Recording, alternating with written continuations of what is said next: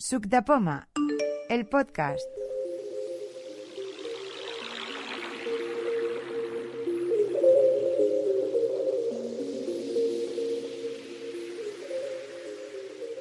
Hola, ¿qué tal? Estamos en la quedada del 4 de febrero de 2021. Volvemos a seguir con las quedadas eh, virtuales y hoy pues vamos a hablar de varias cosas. Para empezar, vamos a empezar a pasar lista. Tere Codina. Presente. Hola. Estupendo, estupendo. ¿Qué tal? ¿Cómo va? ¿Novedades? ¿Hay alguna novedad? No tengo ninguna novedad. Xavier Ciscar. Está por aquí Xavier Ciscar. Hola, hola, yo sí que estoy. Lo que pasa es que estaba muteado y estoy sin novedad. O sea, estoy yo, Mundo y Lirondo. ¿Qué tal? ¿Cómo estáis? Buenas tardes. Sí, sí, sí, sigue- sí, ¿Sigues como aquel que dice con, con los dientes largos del M1 o, o ya No, lo vas repensando? No, no, no, me lo voy repensando porque creo que voy a poder eh, actualizar a Big Sur con alguno de los Macs que tengo por aquí. Entonces, de momento, eh, creo que se me han quitado los dientes largos. Estupendo. Josep Yesa. Hola, buenas tardes. Hola, buenas Yo no, no tengo nada. Me, me compré un enchufe de. Me compré un enchufe de estos, bueno, un ladrón de USB-C Sí, macho a USB hembra, sí. que lleva un, un LED, pero como no lo veo, es igual. Y funciona bastante bien, por 7 euros por Amazon, que estaba en oferta, y es lo que tengo para conectar los auriculares Beats, Flex Sí. y algún otro aparato que tengo por ahí. Eh, seguimos. Antonio Fernández Aldívar. Anda por aquí. Hola, buenas, Sí, Antonio. ¿Qué tal? Cuenta, cuenta. Pues aquí andamos. Estupendo. ¿Alguna novedad? Con, con el de el iPhone de segunda generación, el SE. Estupendo. Ya preguntaré algo luego. que Sí, siempre hay. y tanto que sí. Carmen Solé. ¿Anda por aquí Carmen Solé? Sí, hola, ¿qué tal? Hola, buenas. ¿Qué tal? ¿Cómo va? ¿Qué tal? Bien, sin ninguna novedad. Estupendo. Bueno, con un sonido muy bueno. Mejor que el mío. Eso desde luego. Vale, gracias. Seguimos. A ver, Lucía, Enrique tiene más Varela. éxito. Aquí Sí. estoy. ¿Se me, se me oye? Sí, sí, perfecto. Eh, novedades. Para mí, novedades sí. Tengo un MacBook Pro de 2019 de 16 pulgadas, heredado de, de Dani, de nuestro amigo Dani eh, Charamelli, pero muy bien. O sea, un equipo suena de maravilla, me va muy bien porque he decidido eso, tampoco empezar con el M1. Me apuntaré hacia el M3 o por ahí. El micro por el que os estoy hablando, que es un micro, joder, no me acuerdo ahora la marca, lo tenía que haber apuntado, pero no he hecho los deberes para deciroslo, pero es un micro de 12 euros de estos de Amazon que me está yendo bien, de solapa, pero con cable largo. A nivel menos de ciego, tengo novedades que he encontrado por muy poco dinero, porque estoy, estoy acondicionando, ya lo sabéis, los que estéis en Tifri, que estoy intentando quitarme esta rever y tal, que será de esta sala donde estoy, para cuando ya me acaben de acuchillar el suelo y todo eso, pues ponerla un poco decente, porque la verdad que trabajo mucho online. Entonces me he comprado dos eh, bracitos de estos de Flexo con dos eh, focos LED de muy baratos, o 50 euros me ha costado toda la broma, y son de cine, o sea, de cine, de estos cuadrados que puedes cambiar colores y todo, iluminarte perfectamente, que eso es un poco menos de temática de aquí porque es de ver, pero que la verdad que normalmente cuando la gente sale, lo decía el otro día no sé quién en la radio, y sale con una rever tremenda, ¿no? Todos los tertulianos y uno sale con un ruido y tal. Yo, a mí me gusta salir bien de sonido y de vídeo, pues si puedo también, dentro de lo guapo que sea cada uno, pero por lo menos salir bien iluminado. Y, y las, las últimas investigaciones, en, que no es nada nuevo, pero que cuando hablemos de Signal, que me está gustando, de, porque yo lo había tenido hace tiempo, me quité y volví, y la verdad que está bastante bien. Sí, sí. No, de vídeo, y una cuestión, ¿no? Y ahora mismo con esto de las multiconferencias, que hay muchas que tras hacen de vídeo, porque haces con, con personas videntes, una cosa y otra, de momento te dicen, oye, que es que estás a oscuras. Digo, es que tampoco para la luz que necesito, tampoco no voy a ponerme yo aquí un foco como si fuéramos la, la comisaría, nos fueran a preguntar alguna cosa, que es lo que acabamos apañando. No, pero la gente se quiere, se quiere, no- se quiere ver y es normal. Nosotros Sí, sí. no vemos, Sí, pues sí. bueno. Seguimos. La siguiente persona, Emilio Galvez. Hola, buenas tardes. Hola, buenas tardes. ¿Qué tal? Emilio ¿Cómo nos Galvez, encontramos? ¿Y, y hay alguna novedad? Y sin novedad. Con el iPhone SE, que ya comenté en, en otra quedada. Y de Ya. momento, tranquilito, esperando. De acuerdo. Eh, seguimos con la siguiente persona. Según Silva. ¿Está por aquí? Sí, aquí estoy. Hola, ¿qué tal? ¿Cómo va? ¿Cómo te encuentras? Y dime, Me si encuentro estupendamente, eh, como es la primera vez que participo aquí, un poco nerviosa y todo. No, tú tranquila, mujer. Ah, Aquí no nos, aquí El no teléfono que tengo es un Sí, dime, dime. SE de 2020. Estupendo. No, lo que yo te iba a decir, que aquí no nos comemos a nadie, ¿no? Y aún falta para que podamos meter la mano por el tubo y salgamos por el otro lado del auricular. Eso, de- eso decía un compañero mío del instituto, ¿no? Digo, yo como voy a decirle las notas a mi padre, como se lo digo, me coge y mete la mano por el teléfono y pues saca por la mano por el otro lado. Seguimos. Francisca Rigo. Sí, buenas tardes. Aquí. Hola, buenas tardes. ¿Qué, ¿Qué tal? tal? Comenta, Pues ¿cómo te encuentras yo- y si hay alguna novedad? Pues bien, novedades, pues no, ninguna de momento. De momento ninguna. Acuerdo. Ahí estamos. Nada, me- lo único, bueno, que yo creo que la última vez no, no sé si os lo comenté, un, un trípode para poner el, el móvil, que la verdad es que va bastante bien. Sí, a mí me Porque parece- no tienes que andar colocando en, en vasos y hacer cosas extrañas. Sí, sí, sí, y sí. la verdad es que es, es una buena adquisición. Siguiente persona, Jaime Franco. ¿Qué tal? Buenas. ¿Alguna Hola, novedad? buenas. Eh, sí, este mes tengo un par de novedades que son dos cosas que luego os comentaré ya con más detalle, que Estupendo. son el subwoofer de, de Alexa, de Amazon, el Echo Sub, y luego unos auriculares Bluetooth eh, también de Plantronics, el 6200, sí, 6200, el Wire 6200 UC. Ujú. Luego ya con detalle os, os hablaré de, de cómo son y mi experiencia con ellos. Perfecto. Nos queda Matías Pino. Aquí sí, Matías de aquí de Argentina y por el momento sin novedad. Estupendo. Y eh, el último de la lista, eh, el que está aquí eh, ahora mismo a, a los mandos de la lista, eh, soy yo, soy Juan Núñez. Por ahora sin novedad, después del último podcast que hicimos aquel del estéreo, precisamente con un trípode, pero esta vez un poquito más grande. Tenía uno de una videocámara antigua y con eso lo aproveché. Mm, como preguntas, preguntas, no teníamos ninguna pendiente. A mí me ha quedado pendiente mirarle a Teresa lo del eh, lo del TuneIn. Eh, ¿Qué es lo del TuneIn? ¿Qué es lo el del tuning, TuneIn? el tuning, la- lo, de, lo que hablamos la semana pasada de escuchar la radio, hacer algún experimento, porque hay varias, por- hay varias aplicaciones que te permiten, igual que el tuning, escuchar radios internacionales. Sería un buen tema para una quedada. Pero, Sí, pero dime. ¿qué es, eh, qué es lo que no puede escuchar con el TuneIn? Yo no Cualquier recuerdo. cosa se- que quiero escuchar. pero, Por ejemplo, o la BBC, la CNN, Pero, las pero a ver, extranjeras. si es que esto, ahora porque no tengo el, el iPhone conectado a- al micro, porque estoy hablando con el iPhone, pero es que es, es, mm, poner BBC y sale la BBC. Claro, pero eso tú que eres inteligente, pero yo no, pues entonces yo quiero que me enseñéis. Eh, mm, nada más acabamos el podcast de la semana pasada, eh, me mandó un WhatsApp, mm, ¿cómo se llama? El marido de Según. Manolo Espejo. Manolo Espejo, hombre, que es que no me salía la palabra.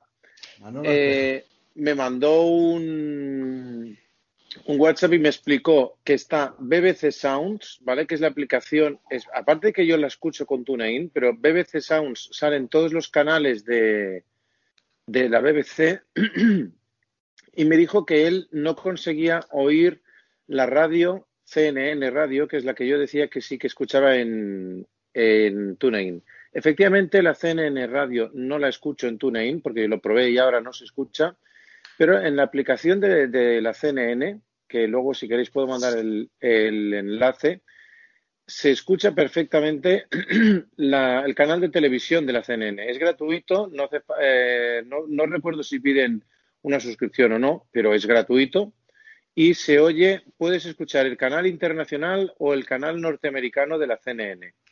Entonces, eh, como todo lo que hacen son reportajes y noticias, eh, casi siempre son periodistas hablando a cámara. Entonces, es fácil de, mm, quiero decir, no necesita mucha audiodescripción, son periodistas hablando, eh, es, una, es un telenoticias constante, es un noticiario constante. Y en esos dos que preguntó Teresa, mm, lo he solucionado así. Entonces, eh, si queréis, puedo grabar una. Vale, una demo. perdona un decir, momento, perdona un sí. momento. Cuando yo estoy en Tuning, yo puedo seleccionar primero el idioma y después el tipo de, porque es noticias, música, ah, no sé qué. o Se sea, puede ir por área, por área de, por localización, entonces puedes ir por país. Eh, por país, si vas a España, no puedes seleccionar el idioma, te aparecerán no, tanto las hasta catalanas como las españolas, como las gallegas, como las vascas. hasta ahí llego. Pero, por ejemplo, entonces, ¿qué tienes que seleccionar? Por ejemplo, Reino Unido. Es que a mí me parece Primero, que eso primero ya lo vas por continente. Primero vas por continente. Europa o África o lo que sea. Tienes que ir a Europa, luego vas a Reino Unido y dentro de Reino Unido, pues localizas la que quieras. Vale, seguro que tú no lo pagas. O sea, No, no, suscripción- yo, a mí no me gustan, a mí la forma de, eh, a ver, mm, yo no soy partidario eh, del mod- de la modalidad de suscripción, eh, excepto en algunos casos en que muy contadamente sí que tengo alguna suscripción hecha, como por ejemplo Spotify y Kindle Unlimited. Esas dos suscripciones sí que las tengo, pero generalmente no me gustan mucho las suscripciones. Y el premium este, para tener menos, menos anuncios y tal, pues no la he pagado. Eh, yo tengo la, la yo, yo tengo el TuneIn normal. Entonces, eh, yo tengo el TuneIn normal y eh, en ocasiones utilizo el TuneIn. Para la BBC, por ejemplo, para la BBC 4, los sábados por la tarde que dan alguna, un programa que me gusta de debate y una comedia que escucho, eh, una dramatización, pues pongo el- la BBC 4 y la tengo en favoritos. Hay una alternativa que preguntaban, Radio Box, no sé si la conocéis, que esa sí que va muy ordenadita por países, por regiones y tal, y bueno, Sí, y también tiene Pero es que esto también. TuneIn también va No, no, no, no, por no, países. no digo en contra de, digo además. No, de- no, ya, ya, ya. Que Radio Box, pues también tiene. Radio Box con V debe ser, ¿no? Uf, espérate. La de radio. No lo sé, espera. Sí, podría Bueno, ser Radio Box de la caja de la radio, pero sea cualquiera de También, también. Sí, claro, sí, no sé por qué, no sé por qué he dicho la V, no sé. A, D. A lo mejor sale un caballo y un jinete. Espera, espera, espera, espera, Ah, con B. No, vale, caja, caja. La. Vale, vale. Bueno, yo tengo una pregunta. Resulta que me preguntaron que con el iOS 14.4 Sí, habían intentado conectar la línea Braille sí. y, y yo probé con la mía, con la Focus 14, y no pude tampoco. Entonces, como tengo el otro iPhone, el 10, con la versión beta punto es la 14.5, y con esa versión sí que pude conectar la línea. Eh, la pregunta es si a alguien más le ha ocurrido una cosa de este tipo. Eh, yo tengo noticias de la gente de Applebee's que tienen ese problema.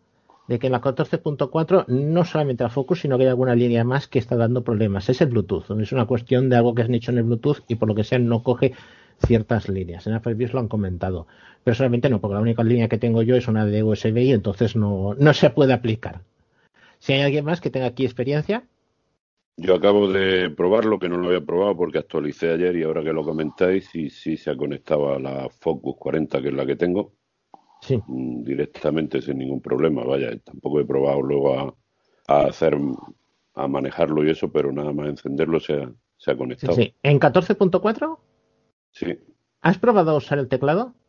mm, funciona el teclado para escribir, pero me sigue dando el mismo problema que tenía con la 1413, con combinaciones tan frecuentes como ir al inicio o al fin de la pantalla en la que estás, mm, Sí. que no hace nada de nada. Tengo que ir con la tecla de balancín, que es un auténtico coñazo cuando te quieres salir de, de Sí, sí. las distintas ventanas dentro de WhatsApp, por ejemplo, y no quieres salir de la aplicación. Pero el teclado sí que escribe. De acuerdo, pues ya, ya sabemos que hay eh, eh, que no, no va perfecto. A ver si en 14.5 lo ponen, ponen perfecto. Lo ponen mejor. Principalmente que lo pongan lo suficientemente mejor para, para que se pueda usar. Que De funcione. acuerdo. Sí, sí. Voy a preguntar una cosa muy pequeñita. En Dame. el Mac, sí. ah, ¿existe una aplicación, por ejemplo, Zoom, todas estas de estándar y que todos usan? ¿Se pueden utilizar con el Mac las mismas aplicaciones? Mm, perdón, no te acabo de entender. Dime. A ver, De- por ejemplo, imagínate Sí. que alguien envía un enlace de la reunión de Zoom. Sí. En principio, supongo que eso está pensado para el Zoom del PC. La pregunta que yo hago es si tú estás en el Mac, puedes aprovechar este enlace que te envían de la reunión y en vez de conectarte con el PC, te puedes conectar con el Mac. Sin problemas. Es Perdón, como ¿Vale? Skype. voy a Pero tienes que bajar Zoom. Tienes que bajarte la Zoom correspondiente del Mac. Y si es en el es que- iPhone, el Zoom del iPhone. Y si Ese es enlace en no es para PC, ese enlace es para cualquier Es general, es gen- es- Vale, exacto. pues yo no consigo eso con el Mac porque me dice, cuando le busco Zoom en la App Store, Sí. me No, es que no dice, ¿Y cómo hay que hacer eso? Eh, tienes que irte a la web de Zoom, zoom.us, y entonces allí pides por Zoom para Mac y te bajas un archivo. Te lo instalas, eh, tendrás que darle permisos y una vez te le hayas dado los permisos, al, al ejecutar el enlace se abre ese enlace como si fuese, una página web y automáticamente te va a salir una ventana diciendo ¿desea que esta página web inicie la aplicación Zoom? Le dices que sí y automáticamente se te abre Zoom con las condiciones del enlace. O sea, del, digamos, de la Vale, sala ¿ya donde habéis probado una reunión con el Zoom del Mac? Sí, sí, sí, sí, bien. Sí, hombre, yo, yo es el que uso, de hecho. Y he probado a, meterme en ellas, que es, exactamente como lo ha descrito Juan, y a hacerlas. Claro, yo tengo mi fundación, tenemos Zoom y, organizamos muchas. O sea que sí, sí, sí, va, va muy bien. Y rematando con, con lo que comentaba Teresa del Zoom, la aplicación, como ha dicho Xavi, la aplicación es muy accesible y lo que necesitas es la aplicación para el sistema que vayas a usar, la plataforma que vayas a usar. Lo que es curioso es eso, de que no está en la Mac App Store, sino que para Mac tienes que descargarlo directamente de la página web. No sé si para Windows está en la tienda de, de Microsoft. Yo creo que también se baja en Zoom, desde Zoom. Sí, sí, directamente desde allí. Lo, lo único que hay limitado es porque en la sabemos que instalar aplicaciones en el iPhone que sean externas, pues no es muy fácil y ahí sí que tienen que estar ahí. Y me hace que la Google Play también Sí, está. pero en cuanto que pinchas en el enlace, te digo porque me ha pasado recientemente tanto con Zoom como con Microsoft Teams, eh, te da la oportunidad directamente de instalarlo. No tienes que buscarla en la página web y todas esas historias. Te pide permiso y la instala directamente. Perfecto. ¿Cómo Sí, es la web? Zoom.us. Gracias. En relación al, al iPhone SE de segunda generación. Sí. Eh, mm, si tienes activada la respuesta áptica, o bueno, desactivada, no puedes tener la vibración de los tonos, Son independientes. o son independientes. Es que yo lo, he- en- lo desactivé cuando me lo, lo pregunté en el grupo, en Tifree, y lo quité al principio porque no me acaba de gustar, pero descubrí que, mm, que no, que había perdido la vibración de, de los tonos. En las primeras versiones de iOS 14, a ver si yo me acuerdo, en la primera a mí me pasó de que quité eh, en accesibilidad, parece que hay un sitio donde pones, puedes quitar la áptica. Ahora no lo sabía decir, tendría que buscarlo. Y entonces si lo Sí, quitas ahí la áptica, te desaparecía, exacto, te desaparecía la vibración. Ahora la última versión no lo sé.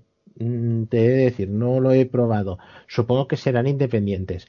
Pero era un error de la primera versión de iOS 14. Porque cuando era con iOS 13, el teléfono que yo tengo con iOS 13, funcionaba bien. Fue al cambiar de una versión a otra. Yo le quité la respuesta áptica cuando hace los gestos de flicks y rotor y tal, que eso Sí. me era un incordio. Y esto se desactiva yendo a los ajustes de VoiceOver, entrando en audio, luego en sonido y vibración, y allí dentro se desactiva la vibración áptica de los gestos de VoiceOver. Pero esto si lo desactivas y luego te vas a los ajustes de sonido, donde están los timbres, y ahí puedes activar o desactivar la vibración de las llamadas y las notificaciones que son independientes. Lo desactivas de allí, de los ajustes de VoiceOver, y en, Ajá. en ajustes de audio allí los deja, lo dejas activado. Es, es independiente. Vale, pero no es en, no es en tocar. Porque, No, no. eh, en tocar es donde hay una parte que pone sonido y vibración, lo desactiva y claro, desactiva toda la vibración. Sí, ahí se va todo, sí. sí.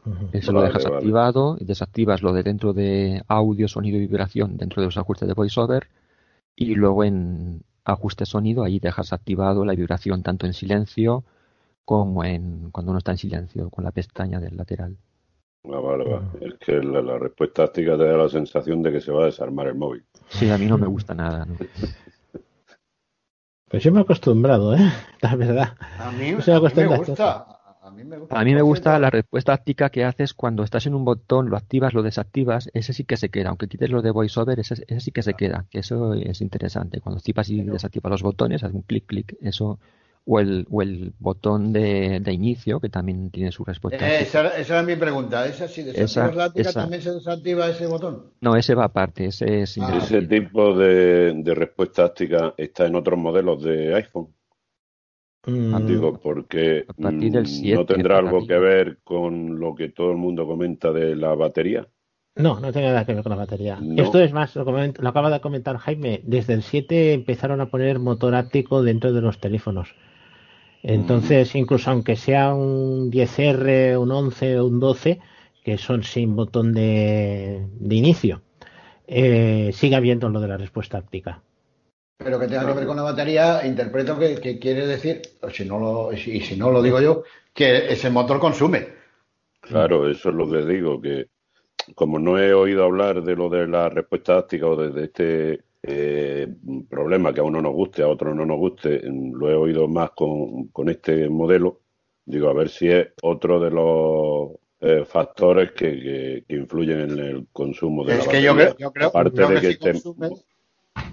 Eso lo sabrá mejor Juan que yo, pero vamos, consume. Es un motor, aunque gira un poquitito y se mueve un poco, consume. Y eso sí que no te lo cuantifica nadie, no está en ajuste. O sea, no es una app, ni te dice que ha consumido, ni nada. Eso sí que debe consumir lo que consuma y pro. Pero en el 8 efectivamente esta respuesta áptica ya estaba, ¿eh? Claro, sí, pero si son otros modelos que sí van mejor de batería que este, que viene más limitado, Bueno, algunos iPhone 8, si os acordáis, sí tuvieron mucho problema también con la batería. Al mío no le pasó, pero sí, sí que hubo muchos problemas con el iPhone 8 y la batería. No lo sé. Eh, esto habría que comprobarlo.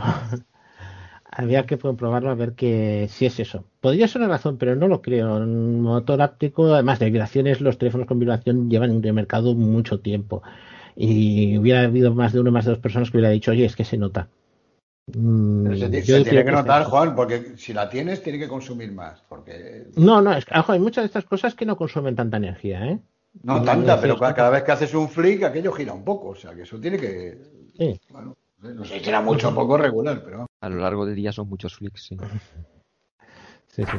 Tengo una regleta inteligente y entonces me surge una duda. Es de estas que tiene tres USB, aparte de los tres enchufes de la electricidad normales. A ver, si yo ahora enchufo el iPhone con el puerto USB, claro, me da mucho miedo porque el iPhone tiene su propio transformador, como se diga la palabra. Sí. ¿Vale? Entonces, ¿eso qué? Al, al enchufarlo al, al chisme este, ¿puedo dañar el teléfono? No lo dañarás. Es un puerto de 5 voltios. Como resulta que hoy en día tenemos tantísimas cosas que se cargan eh, por USB, que son 5 voltios, lo que se da, eh, ya directamente hay regletas que vienen directamente con puertos USB de 5 voltios, lleva su pequeño transformador y ahí puedes enchufar una, dos, depende del número de puertos, las cosas que quieras. Siempre que no te pases de lo que es la carga del que tenga, o sea, la capacidad de cargar que tenga el aparato. No, no, no, no, eh, pero espera, yo estoy centrada en lo Sí. que le llega al iPhone desde la regleta. Te llegará a 5 voltios. ¿Cómo Si lo sabes? es- ¿Cómo, ¿Dónde lo pone? Es que es el estándar. El estándar USB-A es 5 voltios. Vale, pero Todo lo que entonces sea. Sí, da igual si enchufo el, el iPhone con su transformador normal, alimentador, o como se diga la palabra, sí. al i- a un enchufe normal y corriente le entran 5 voltios y si lo Sí. enchufo con USB a la regleta le entran 5 voltios. Vamos a ver. El, el cargador del iPhone normal, digamos, dejemos el cable, solamente lo que enchufas en Vale. la corriente. Lo que tienes en el puerto USB son 5 voltios. Da igual que sea el cargador del iPhone o un cargador de cualquier otro aparato, vamos a poner que tenga, yo que sé, un altavoz que funcione también con un cargador de estos. Todos esos que sea el enchufe USB-A, que es el anchito que no es el USB-C, que es el, otro- el más antiguo, digamos. Siempre son 5 voltios. Si hubiera alguna cuestión ya te lo avisaría. Pero vale, en este una caso cosa, está pensado pero por para 5 ejemplo. Dime. el HomePod Mini Sí. tiene un enchufe más gordito que los, que los alimentadores Sí, del iPhone. Pero es que el HomePod Mini tiene USB-C, no es USB-A, el enchufe es distinto. Y entonces el HomePod Mini sí que puede negociar qué tensión. Eso es lo que hemos llamado varias veces carga rápida, King Charge. Mm. Entonces, cuando tú conectas algo que sea que admita carga rápida a un transformador que pueda dar a carga rápida, normalmente negocian, oye, ¿a qué voltaje te va bien? Oye, pues a mí me va bien este, pues de acuerdo, pues te lo doy. Oye, pues que yo no te lo puedo dar, pues dame otro. Vale, Sí, vale. Eso se negocia entre ellos. Pero en el USB-A, que es el antiguo, digamos, eh, no tendrías ningún problema porque siempre es 5 voltios. La única cuestión que puede tenerte es lo que hemos hablado varias veces de los miliamperios. Un puerto de ordenador da 500 miliamperios, que son 2 vatios y medio en total, 0,5 por 5. El cargador del iPhone son de 1 amperio, de 1000 miliamperios, sería pues 5 por 1, 5 vatios. Y hay otros aparatos que transmiten hasta, hasta 2 amperios, que serían 10 vatios. Yo tengo la regleta de Cojí, que es lo mismo, tres enchufes individuales y después tres USBs, pero dos son para iPhone, para móviles y uno es para tablet. Debe ser un poquito más potente. Yo tengo el Fire TV conectado a un USB, pues pongo a cargar el iPhone y pongo a cargar el iPad al mismo tiempo, no, nunca me pasó nada. Para que se quede tranquila. O sea que el Fire TV admite 5 voltios, o sea, le carga 5 voltios. ¿qué quiere Claro, decir? no tenía más USBs en la televisión y lo conecté ahí. Vale, o sea que carga 5 voltios, vale. Mm. Eso no lo sabía, ¿ves? Va bien saberlo. Yo, yo tampoco, porque trae su propio alimentador. Sí, yo pensaba que cargaba más. No, no, Pensaba si, que cargaba si el- 5. si vosotros tocáis en el aparato un enchufe USB-A, son 5 voltios. No hay. No, no, si eso es como los 220, o sea que es. Otra cosa ya, otra cosa ya es. Oye, ¿conocéis unas regletas que hay? Yo no digo inteligente, pero que son muy monas. Yo tengo muchísimas, aunque la conectes primero a una inteligente, que son como cubos, ¿no? Como Sí, yo las he, las he visto en Amazon. No me las Todo el mundo callado, porque- ¿eh? Todo, todo el mundo callado. Un cubo, seis lados. Sí, sí, sí, lado- sabemos, sabemos. Ah, no, no, es que como se habéis quedado callados. Yo las, no, yo las no miré, lo lo, que, lo que me tiró para atrás que ponía que eran bastante espaciosas. Pero no sé. Sí, con- No, yo ¿Cuánto- tengo muchas y, y lo bueno es que se unen y hay algunas que llevan USBs en un lado. Entonces vas haciendo como rompecabezas, depende de lo que necesites. O sea, son seis lados, normalmente pues cinco enchufes y un macho. Eh, se lo enchufas y te quedan otros cinco. ¿Qué Pero claro, tamaño pues, si es tiene? pa- Más Pues aproximadamente. es que yo tengo cubo una en la Rubik. mano. Espérate, que tengo aquí un. No, no. Un cubo de Rubik. Pues que cubo de Rubik conozco varios tamaños, tío. Estándar el de la mano, el, que, es manual para la mano, para la mano estándar. Cuatro dedos la cara. De acuerdo. No, no, la primera vez. está bien. ¿Cómo- ¿Y, cómo- y cuánto puedes enchufar en cada cada, Enrique? ¿Un, un Eso. enchufe? Tienes, es, es un cubo, un cubo, seis lados. Sí, uno, sí. uno es un macho como de lavadora, de esos, con toma tierra y todo eso. ¿Vale? Que se lo enchufas a la pared. Y entonces te quedan cinco, uno enfrente de ese y otros cuatro por los cuatro lados. Vendría a Lo que ser que- un- una especie de ladrón, ¿no? Un Sí, ladrón gigante. ladrón. Lo que, Sí, pero en vez de ladrón ser es un cubo. Sí, sí, sí. Lo que pasa es que si enchufas otro enfrente, pues haces ya un paralelepípedo que, que ya tiene- ti- tienes cuatro, pierdes uno y tienes cuatro. En ese caso tendrías cuatro y cinco, nueve. ¿Vale? Y si enchufas otro, pues bueno, yo he visto en, en gente que monta equipos grandes, porque son de, de- resisten, vamos, tienen suficiente hierro o lo que tengan metal, pues empalmar cuatro o cinco. ¿no? Eh, sí, sobre el tema de los focos de LED, es que yo estoy buscando, yo me acabo de cambiar eh, la mesa de escritorio de zona de la casa y también estoy buscando algo para iluminar, eh, porque ahora me queda muy oscura la mesa y necesito iluminar la mesa y justamente acabo de oír el tema de lo que decía Enrique. Eh, y mm, vamos, los precios que yo estaba manejando eran más caros, no pensaba que hubiera una solución así tan barata.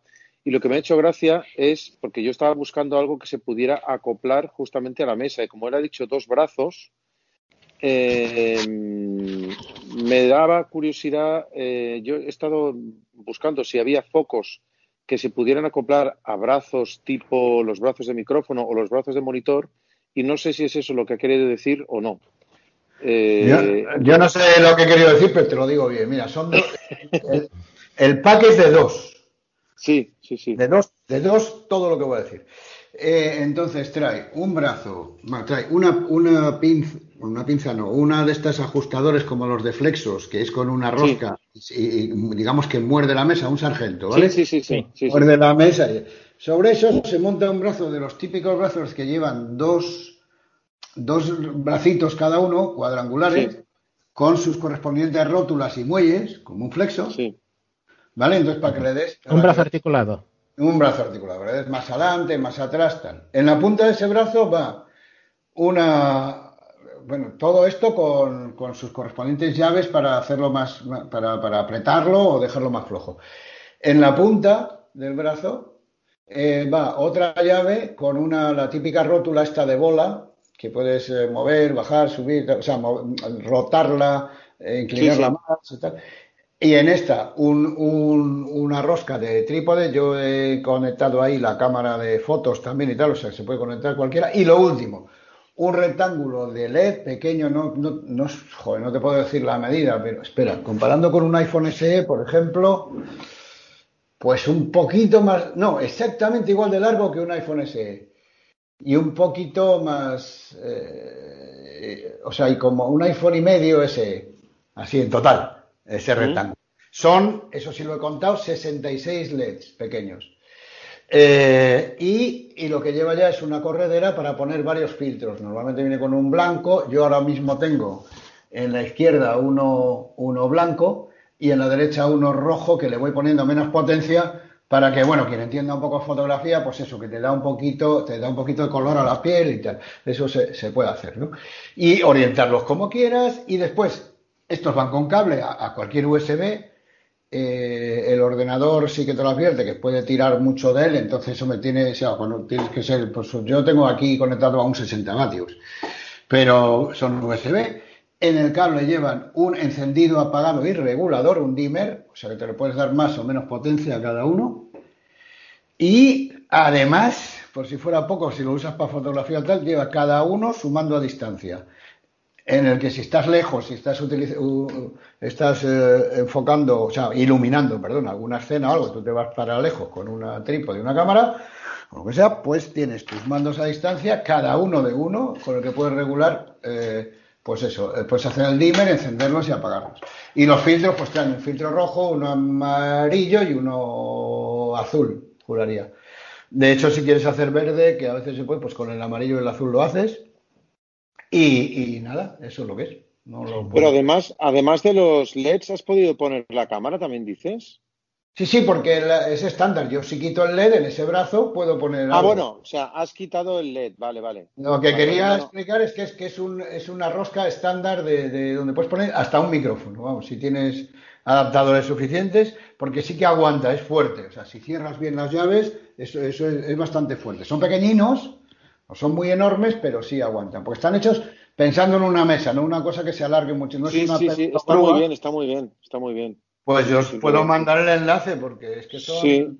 Me parece que 59 no sé qué o 60. Está muy bien, está muy Está bien. muy bien. Sí, sí, sí. Me lo- si me, se me olvida me lo decís, pero lo, lo acabo de es que me llegaron ayer o anteayer, o sea que sí. Los tengo Bueno, ya. yo tenía previsto apuntarme a lo de Tifri, pero ahora me voy a, me voy a tener que apuntar obligatoriamente, porque además estoy en esa fase de iluminar. Señor, lo que no hay en Tifri, que- como aquí, como hablamos todos, lo que no hay en Tifri lo hay aquí y viceversa. O sea que no pasa nada. sí, sí, Yo quiero preguntar sí, sí. una cosa de esto de los de las luces. Sí, A pregunta. ver, eh, yo normalmente estoy usando el zoom y todas estas cosas sin cámara, Sí. porque me da mucha pereza empezar con el tema que si me desenfoco, que si me enfoco. Vale, si yo me pongo luces de estas para, para darle más iluminación a mi habitación y que me vean, Sí. estas luces, ¿cómo tienen que ser enfocadas? A, digamos, al suelo de la mesa, a, no sé, ¿cómo, cómo lo puedo hacer para que me vean bien y no... Principalmente, Básicamente- Hombre, habría que explicar mucho de fotografía, pero generalmente No. son hacia tu, hacia tu cara. Salvo Sí. que quieras hacer efectos raros, ¿no? Te pones una a la derecha y otra a la izquierda del ordenador, es como lo tengo yo, y ya está. Y las enfocas un poco hacia tu cara, como inclinadas hacia tu cara, que, que si tú sigues una línea desde los focos hasta tus mofletes o tus ojos o tu frente, pues darían ahí. En, en general yo creo que esto valdría como estándar. ¿no? Lo Sí, que sí. hace Enrique está muy bien porque eh, si tienes dos en un ángulo, las dos en un ángulo de 90 grados, más o menos, no te, no te hacen sombras Ah, vale. y, Ujú. y, y además siendo, le- siendo paneles, digamos, de LEDs, no, no, no molestan, o sea, no, no causan grandes problemas. Básicamente eso. Hay veces que hay gente que ilumina con una sola luz en el centro. Es más, hay cam- webcams que vienen con un anillo de luz alrededor. Y Eso, es lo que lo pro- del anillo eso- es una sí. posibilidad, sí. Sí, pero tiene un problema. Es que como tienes la luz desde justo el punto donde eh, la cámara te está viendo, desde la otra persona está bien, la imagen aparece, suele parecer muy quemada. Es como, por ejemplo, con los flashes de las cámaras antiguas. Eh, aparecen las personas muy blancas. Sin Ah. embargo, con poner una luz a un lado y otra luz al otro, tienes la ventaja de que la iluminación la distribuyes mejor. Por eso lo de los dos está muy bien. Me pareció muy bien por eso que, que viniera en un pack de dos. Es, una de las cosas que valoré. Primero que era barato. Digo, bueno, me lo compro, digo, ah, igual es una... ¿Y qué va, qué va, qué va? Porque tiene muchísima luminosidad, iluminancia, y, y son 66 LEDs, pero de potencia, y viene con un difusor blanco, o sea que muy bien, en plan cine, y, e incluso yo, yo he probado a una de ellas ponerla eh, eh, hacia la pared que tengo detrás de mí para poner esa pared, por ejemplo, de un color, de color azul o verde, eh, para reflejo. O sea, quiero decir, permite bastantes virguerías en una habitación pequeña. Y entonces, una pregunta que estos días he hablado con Juan. ¿Los fondos de pantalla para que no se vea lo que hay detrás tuyo que utiliza la gente? ¿Este que es, es, es complicado de manejar para nosotros? ¿Cómo lo veis? En Google Meet yo veo que la gente lo utiliza perfectamente sin ninguna complicación. En Los Zoom no lo he ciegos, probado. digo, ¿eh? Los ciegos, En los Zoom ciegos. también. ah, bueno, yo lo he probado en Zoom, sí. Yo, yo lo tengo en Zoom. Vale, pero lo que a mí me han dicho es que cuando tú te mueves, eh, el foco como, como que te sigue. No sé cómo explicarme, porque yo no. No, no. Sí, sí, sí, te hace como un destello. Yo es que nunca he visto, ¿eh? No, no sé lo que es un destello. Sí. Entonces, es como un, es un, como una, imagínate un- una, una luz que te, se abre de golpe y se cierra. Vale, correcto, un flash. Como- o- sí, sí, un sí, sí, flash, sí, sí, sí, sí, sí, sí, sí. sí. Vale, en- vale, entonces, ¿eso qué hace? Que, que, por ejemplo, si a lo mejor ese día estás en un lugar no muy organizado porque aún tienes que barrer, no se vea lo que tienes detrás. No, Exacto. Sí, sí, Si sí, tú te bien. No, no, mueves, no, lo que hace es lo siguiente, Tere, vamos a ver. Tú tienes, él, él es super- su- suficientemente inteligente para, digamos, recortar tu cara y tu pelo y tus hombros, o sea, lo que es el busto, ¿vale? Esa parte. Sí, sí. Digamos que la Sí. recorta. Entonces tú detrás, supongamos que tienes una pared totalmente blanca, no hace falta que no hayas limpiado o no, o una pared que tienes una estantería o lo que sea. Pero tú le dices, yo le voy a poner, le voy a poner el fondo de un bosque. exacto, ¿vale? es lo que Es pone la gente. Entonces, la- la- entonces se pone ese fondo, el bosque se lo pone como por detrás. Tú- todo lo que sea blanco o tu pared, el tío, eh, bueno, tío, el microprocesador, quien sea, tiene inteligencia como para eliminarla y sustituirla por ese bosque. Y tu cara, te muevas o no, aunque te muevas para un lado, para otro, la sigue y la recorta. Entonces Sí. te ve como si de mentira tú estuvieras sentada en una ventana que enseñase ese bosque. Vale, ¿Qué y cuando ¿Qué- me muevo, hace el, hace el flash. no, no, no, ahora voy, ahora voy a eso. ¿Qué pasa? Que cuando o la iluminación de tu cara no es muy buena, o el ordenador no tiene suficiente microprocesador, o el teléfono no sé qué, hace Sí. efectos raros a veces cuando te mueves. De hecho, Vale, esta- correcto, sí. en esta casa, por ejemplo, tengo un cuadro que lo tengo encima de la cabeza y si yo me pongo, bueno, detrás de la pared, pero encima de la cabeza, y si a veces, eh, depende qué foto ponga de fondo, el cuadro va eh, al, al ordenador, le debe parecer una cara, veis, se cuela y se me cuela como una coronilla encima de la cabeza. o sea que a qué mí- raro, vale, esas vale, cosas es muy difícil describirte qué pasa, pero sí pasan cosas. Ahora, Sí. normalmente, si no ves nada, estando bien iluminada, pero incluso eso es con, que haga sol y que tengas la ventana abierta, ¿eh? no hacen falta grandes cosas. Vale, vale. Estando bien iluminada y con un ordenador más o menos que te lo permita, porque antes yo el, el el Mac que tengo me exige que me ponga una, una pantalla verde, como se hacía antes en los estudios, porque a partir del verde lo generaban todo eso. Pero no, no. Ahora, eh, si son buenos, lo hacen. Ahora, fallos tienen. O sea, a veces tal. entonces, más que un flash, a veces se produce un rastreo, como que tu cara no la puedes seguir y la repinta por ahí, se produce como una especie de ahí de ah, ensaladilla Vale. rusa, que no sé lo que es. Pero estando bien iluminada, eso sale. Y si estás normalmente hablando en, la, en un sitio sentada y no te mueves mucho, no se nota, no se nota Tanto. la... Como estoy Claro, lo que pasa es que en una No, conferencia no. larga a Sí. veces hablas tú y entonces sí estás quieta enfrente de la cámara. Pero Sí. cuando están hablando los otros, yo a veces sí que me levanto o no, ¿me entiendes? Ah, no, de todas, de todas formas, en ese sentido, si te levantas, Está al fondo. quédate tranquilidad que se queda al fondo, queda Se solo queda al fondo. Vale. O sea, que Nunca bien. aparece, sí, nu- nu- nunca, va, nunca va a aparecer tu pared ni, ni lo que tengas detrás. Si tú creas un fondo, No, no ven tu ropa tendida. no, no, no. Siempre te, es como si tuvieras un póster. Siempre ves Vale, el póster que, vale, que tú cuelgas. vale. Entonces ah, pues es una buena delante. idea, ¿eh? Sí. Eh, ¿Conocéis alguna aplicación, bien sea para PC, bien sea para teléfono? Porque lo que hace Zoom y lo que hace Google Meet está muy bien siempre y cuando estés dentro de Zoom o de Google Meet. Pero mm, para, grabar un vídeo se sigue necesitando la pantalla verde, ¿no? No hay una aplicación que haga la misma función de Zoom o de Google Meet dentro de, un, de una grabación de vídeo? Eh, sí hay alguna cosa, lo que pasa es que no son perfectas 100%. Si el fondo es estático, igual que por ejemplo se quita el ruido Pero es de en fondo de una grabación. en, Zoom, en Zoom y en Google Meet da igual que el fondo sea estático o no, o sea, lo hacen sin fondo sí. estático. No, no, pero lo que te estoy diciendo es que si el fondo es lo suficientemente estático, hay aplicaciones de procesado de vídeo que te permiten hacer eso. Tomas una fotografía del fondo tal cual está quieto y luego dices, a partir de este fondo me recortas todo lo que no sea fondo y entonces te hace ese efecto que dices de eh, fondo verde. Te lo puede hacer Ya, pero tú en. Zoom o en Google Meet no tomas Sí. previamente una fotografía del fondo. No, porque lo lo hacen por distancia o por No, otro lo hacen por, el de... desenfoque, por el desenfoque. Pero me refiero Yo, que aplicaciones- ya, yo, yo incluso pensaba que con el iPhone, atendiendo a las dos cámaras que tiene, midiendo las distancias, había alguna aplicación que lo hacía así, por midiendo las puedes- distancias. no sé si se puede forzar el modo retrato. Es que el modo retrato lo que hace es eso. Es decir, el modo retrato este que dicen, es que el fondo te lo desenfoca. Realmente, tú puedes decir, yo quiero que me desenfoque el, el fondo o que me ponga una imagen. Lo que yo no sé hasta qué punto ese modo retrato, ese proceso que hace el iPhone, que me imagino que con aplicaciones también se tiene que poder hacer, eh, es lo suficiente como para decir, yo quiero cambiar un fondo por otro. En principio, poderse hacer sí se puede hacer y aplicaciones que hay sí. Saber cuál es exactamente eso es más difícil. No lo lo comentaba del fondo estático porque es el que es el más fácil. Un fondo estático, eh, aquí ya está, no hay otro secreto. Con un fondo dinámico, dime. Photobooth hace algo de eso ya. Para fotos fijas. Para fotos fijas. Si tienes fondo verde, ya ni siquiera fondo verde, fondo el color que tú le digas. Pero Sí, en un color sólido sí. En un tiene color que ser estático y hace. sólido. Sí, y, sí. y yo también, bueno, yo lo hago con cuando edito vídeo con, con eh, Final Cut, que es lo que yo uso. Ahí, por supuesto, se puedes hacer todo eso y más.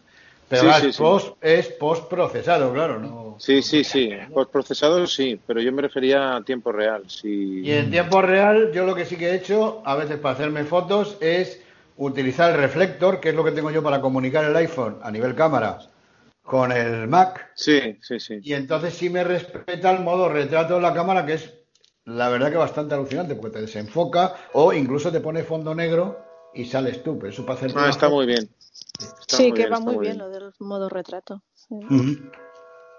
Pues con cualquier, bueno, yo uso Reflector, pero con cualquier aplicación de estas que te conecte el iPhone con el eh, con el Mac, Con el con ordenador, sí, sí. el ordenador, incluso, joder, yo he descubierto el otro día por casualidad que en Zoom eh, puedes hacer demos o lo que quieras, o sea, pones la cam- eh, compartir pantalla, pero es que puedes compartir el iPhone. Sí, sí, sí, sí. En el Mac, ¿no? Desde, el iPhone hacer la demo, la compartir. O sea, si quieres dar un, digamos, una, un coaching de voiceover, pues, pues, aunque lo estés haciendo en el Mac, tú coges el iPhone y lo compartes. Es buenísimo. ¿eh? Sí, sí, sí. De acuerdo. Eh, para que no se nos vaya el tiempo encima, lo de los trípodes estos que se han comentado así en plan rápido, que han dicho uno de patitas flexibles, me hace que ha sido Los Sega. No, fui yo, fui yo. Me compré uno muy pequeño, las patas eran como, ojo, es que no sé en centímetros, pero vamos, 30 o así. Sí. Eh, pero son muy, son muy gordas, como de, y son flexibles, o sea, tú las puedes retorcer. Sí, sí, sí. ¿Y son magnéticas aparte- también o no? No, este mío no. Pero Ah, el que entonces, me compré yo era así como dices tú, pero magnético también. que este pesa bastante, yo creo que. Pero entonces, eh, aparte de abrir las patas, arriba tiene una rótula y tal, y le puedes poner una cámara. Yo tengo la garra esta para los teléfonos ahora mismo puesta que lo estoy tocando. Pues aparte de eso, es que la- eh, si lo quieres colgar de algo o cuando te vas a hacer un selfie por ahí en un parque hay un árbol, entonces si una pata la tuerces, la haces como una U y entonces la, la enganchas a la rama y entonces con las otras dos patas que se apoyen y tal, pues bueno, lo orientas y se queda, o sea, se puede poner eh, casi en cualquier posición gracias a esa, a esa virtud o lo que sea que tiene de eh, que las patas sean flexibles, o sea, se puede agarrar a cualquier cosa, a una reja o algo, pues, agarra. Mm, Yo tengo una, una cámara de estas de acción que suelen venir con kits de muchas herramientas y normalmente suelen venir con el con lo que es el tornillo de cámara de, de vídeo. Si tienes, eh, por ejemplo, la garra que ha comentado Enrique, yo tengo una igual, o tienes otro accesorio, por ejemplo, una grabadora, tengo una H1 que tiene también el tornillo de micro, todas estas cosas te pueden servir muy bien. Y hay uno que es una base plana, cuadrada, y hacia arriba pues tiene pues dos articulaciones y su tornillo arriba y puedes colocar lo que quieras eh, con mucha facilidad. Eh, si queréis comentamos lo de Signal justo antes de entrar en los temas que ya hay preparados. Eh, personas que hayan preparado Signal, en principio voy a hacer un poquito de introducción si me lo permitís. Signal tiene muchas cosas, es muy accesible, la puedes manejar. Eh, no es WhatsApp, pero se asemeja bastante. Hay que acostumbrarse que hay cosas que no están en el mismo sitio que en WhatsApp. Por ejemplo, vaciar un grupo o alguna cosa. Pero sigue teniendo problemas de accesibilidad. Una de las cosas que, encontramos hace, hace, no hace mucho, hace poco, era que, por ejemplo, los vídeos y las fotos son inaccesibles. Inaccesibles me refiero a que si te mandan un vídeo, no hay manera de saber que hay un vídeo ahí. O sea, te lo tienen que comentar que además el vídeo lo puedes poner con un cuadro de texto de mira este vídeo, pero a través de VoiceOver no se puede ejecutar, cosa una cosa de esas típicas que hace mucha gente en grupos de WhatsApp. En grupos de WhatsApp lo único que hacen es mandarse eh, pues vídeos de estos de chistes y cosas así. Para los otros usos, para por ejemplo enviar eh, un mensaje de texto, es accesible sin problemas. Para enviar audio, tiene una calidad de audio muy, considero que es muy buena es incluso superior a la de WhatsApp. Incluso con micrófonos se comporta mejor. Que ya sabemos que WhatsApp con los micrófonos es un horror. Eh, y luego la gestión, pues está muy bien. Es eso. Tiene, sigue teniendo sus puntos oscuros, pero si hay alguien que dice, oye, quiero pasarme por aquello de la privacidad, yo considero que como alternativa es buena, pero sigue teniendo algunos problemas. ¿Alguien más tiene alguna opinión, alguna cuestión así? Yo es que la tuve muy al principio, porque me la recomendó mi amigo el Piraña, eh, este Valero, que es patrona nuestro, el Piraña de Verano Azul, que la usaba por esto de que tal y pum, por la privacidad, y, hace años, hace un par de años o tres, es que era horrible. Y el otro día volví a hablar con él y dice, pero hombre, pásate a Signal, que ya te lo dije. Y digo, joder, pues vale, pues me la descargo. Y, y la verdad que vi mucho avance y me quedé muy contento.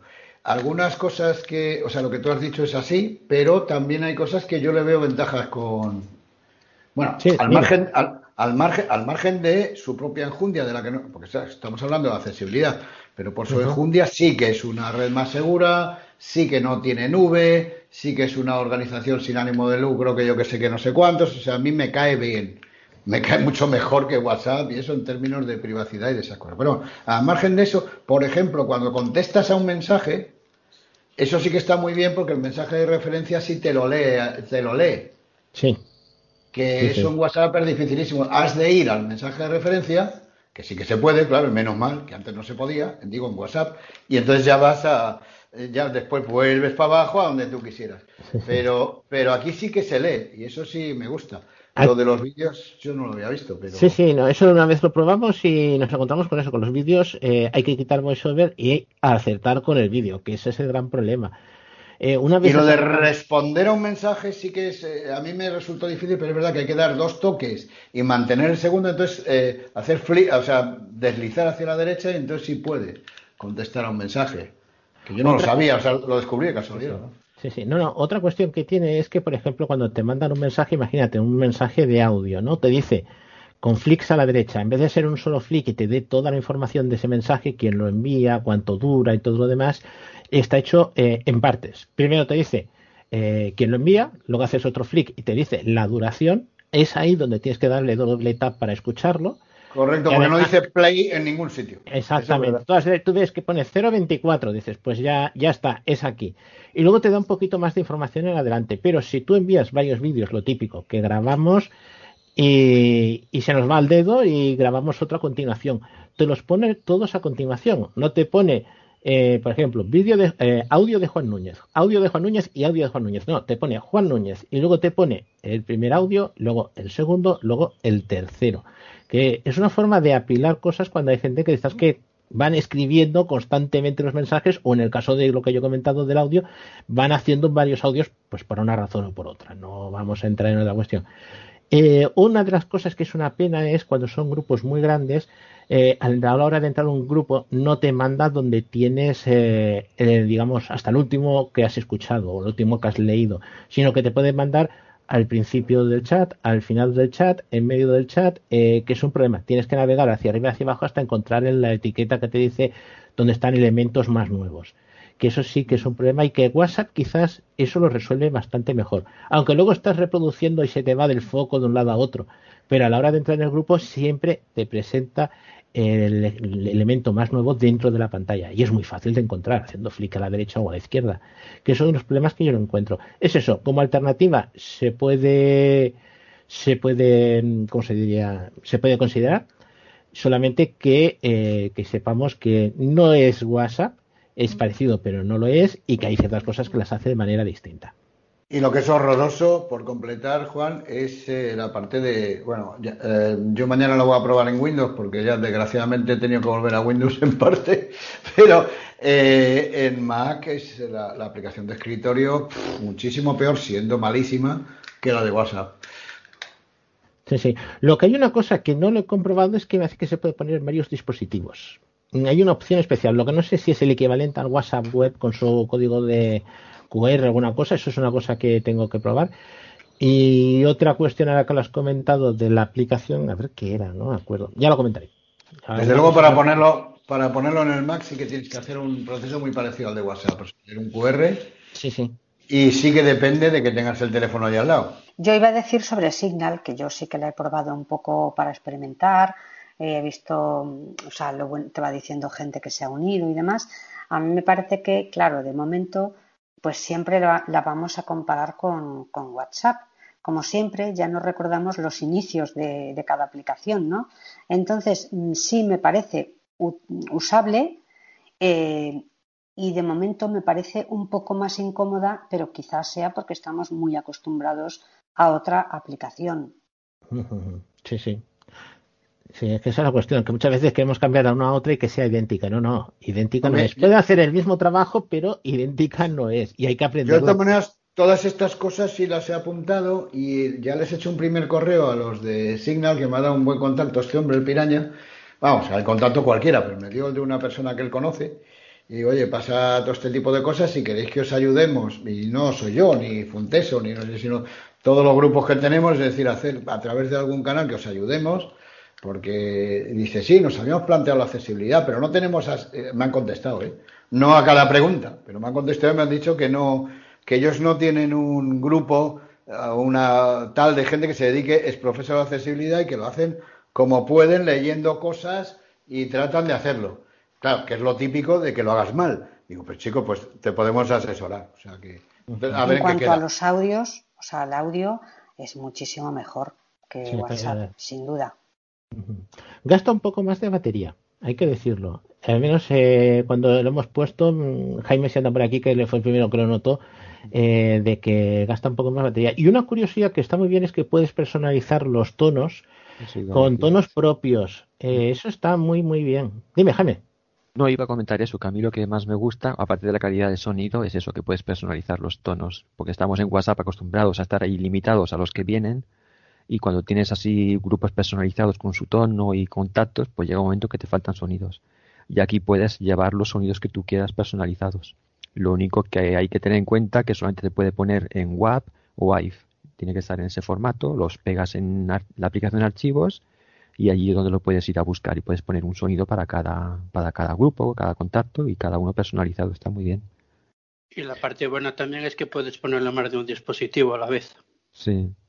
Y otra cosa que me gusta es que hablabais de cuando se comparten vídeos que no es accesible, pero por otro lado, cuando se comparten audios, canciones MP3, por ejemplo, eh, se comparte el, archivo con el título original, que en WhatsApp cuando compartes una canción solamente pone audio y lo, que dura, y aquí, aparte de, de poderle poner un texto alternativo, te permite, o sea, te conserva el texto, el título del archivo, y cuando lo, lo guardas, lo, lo, lo, exportas, lo guardas, lo compartes a algún sitio, también te lo, te guarda con el, archivo, el texto original el, del título, que eso está, está muy bien, la verdad.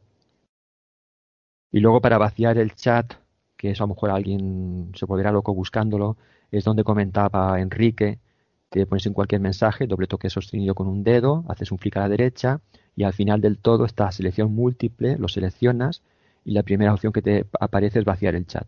que con lo complicado que es navegar por aquí por los Sí, chats sí. conviene vaciarlo. Sí, sí, sí. Y una cosa que tiene muy buena, que te- al hilo de lo que dices, Jaime, es cuando das doble toque y lo dejas sin deslizar, sale una serie de emojis Ah, sí, para que, que reaccionar. puedes hacer como reaccionar a un Exacto. esto, decir, para decir un ok o para decir un no sé qué, que, que es, eso sí es menos complicado que en WhatsApp, porque no tienes Sí. que, bueno, por lo menos si utilizas esas alternativas que te salen ahí. Pero, pero estáis hablando de punto a punto, de persona a persona o en grupo. Eh, las dos, En ambos maneras. casos, en ambos casos. Porque Telegram de punto a punto también es bastante, bastante accesible. ¿eh? Mm, hay mucha gente que tiene problemas, e incluso navegar por un grupo se las Ahí trae. sí, cuando tienes un grupo y con muchas personas no, no encuentras dónde quieres llegar. A mí Telegram me lo ha prohibido el médico. Que soy yo el médico, ¿eh? Pero... Luego quería comentar si queréis instalar Signal y practicar con vosotros mismos para crearos un grupo con vosotros mismos y poder practicar, enviar audios y cosas de estas. Se hace desde la pantalla principal como si quisierais buscar un contacto para escribir un mensaje. Entonces le dais a crear un grupo y cuando os dice que si queréis seleccionar participantes le dices ahora no y entonces te crea un grupo con, con- contigo, bueno, con- en el que estás tú solo y ahí puedes practicar todo lo que quieras y está muy bien para, para iniciarse así en, en la aplicación. Sí, sí, está muy Yo bien. hacía algo parecido, pero con mi mujer. Añadía a mi mujer y pues la eliminaba. Ah, exacto. Eso en, WhatsApp lo hacemos mucho. En WhatsApp Claro, pero, pero, pero para eso hay que tener mujer. Eh, Jaime, ¿qué te Sí. parece de si empezamos con lo del Amazon Sub? Vale, sí, si queréis os comento. Es una de las novedades que tengo este mes. A ver, se trata de un altavoz de la familia Echo de Amazon. Es un tanto peculiar porque se aleja mucho de lo que estamos acostumbrados en estos altavoces inteligentes. Digo que es peculiar porque para empezar no tiene el asistente Alexa, carece de este asistente, no tiene micrófonos, tan solo tiene un botoncito allí como escondido en la parte posterior, por lo tanto esa batería de cuatro botones que tienen los altavoces Echo eh, no, no están.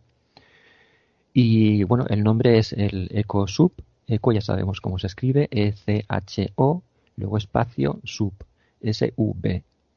Eso de sub viene de subwoofer, ya lo habréis intuido. Para quien no sepa lo que es un subwoofer, es un altavoz cuya única función es, eh, digamos, em, reproducir y potenciar las frecuencias bajas dentro de un sistema de altavoces.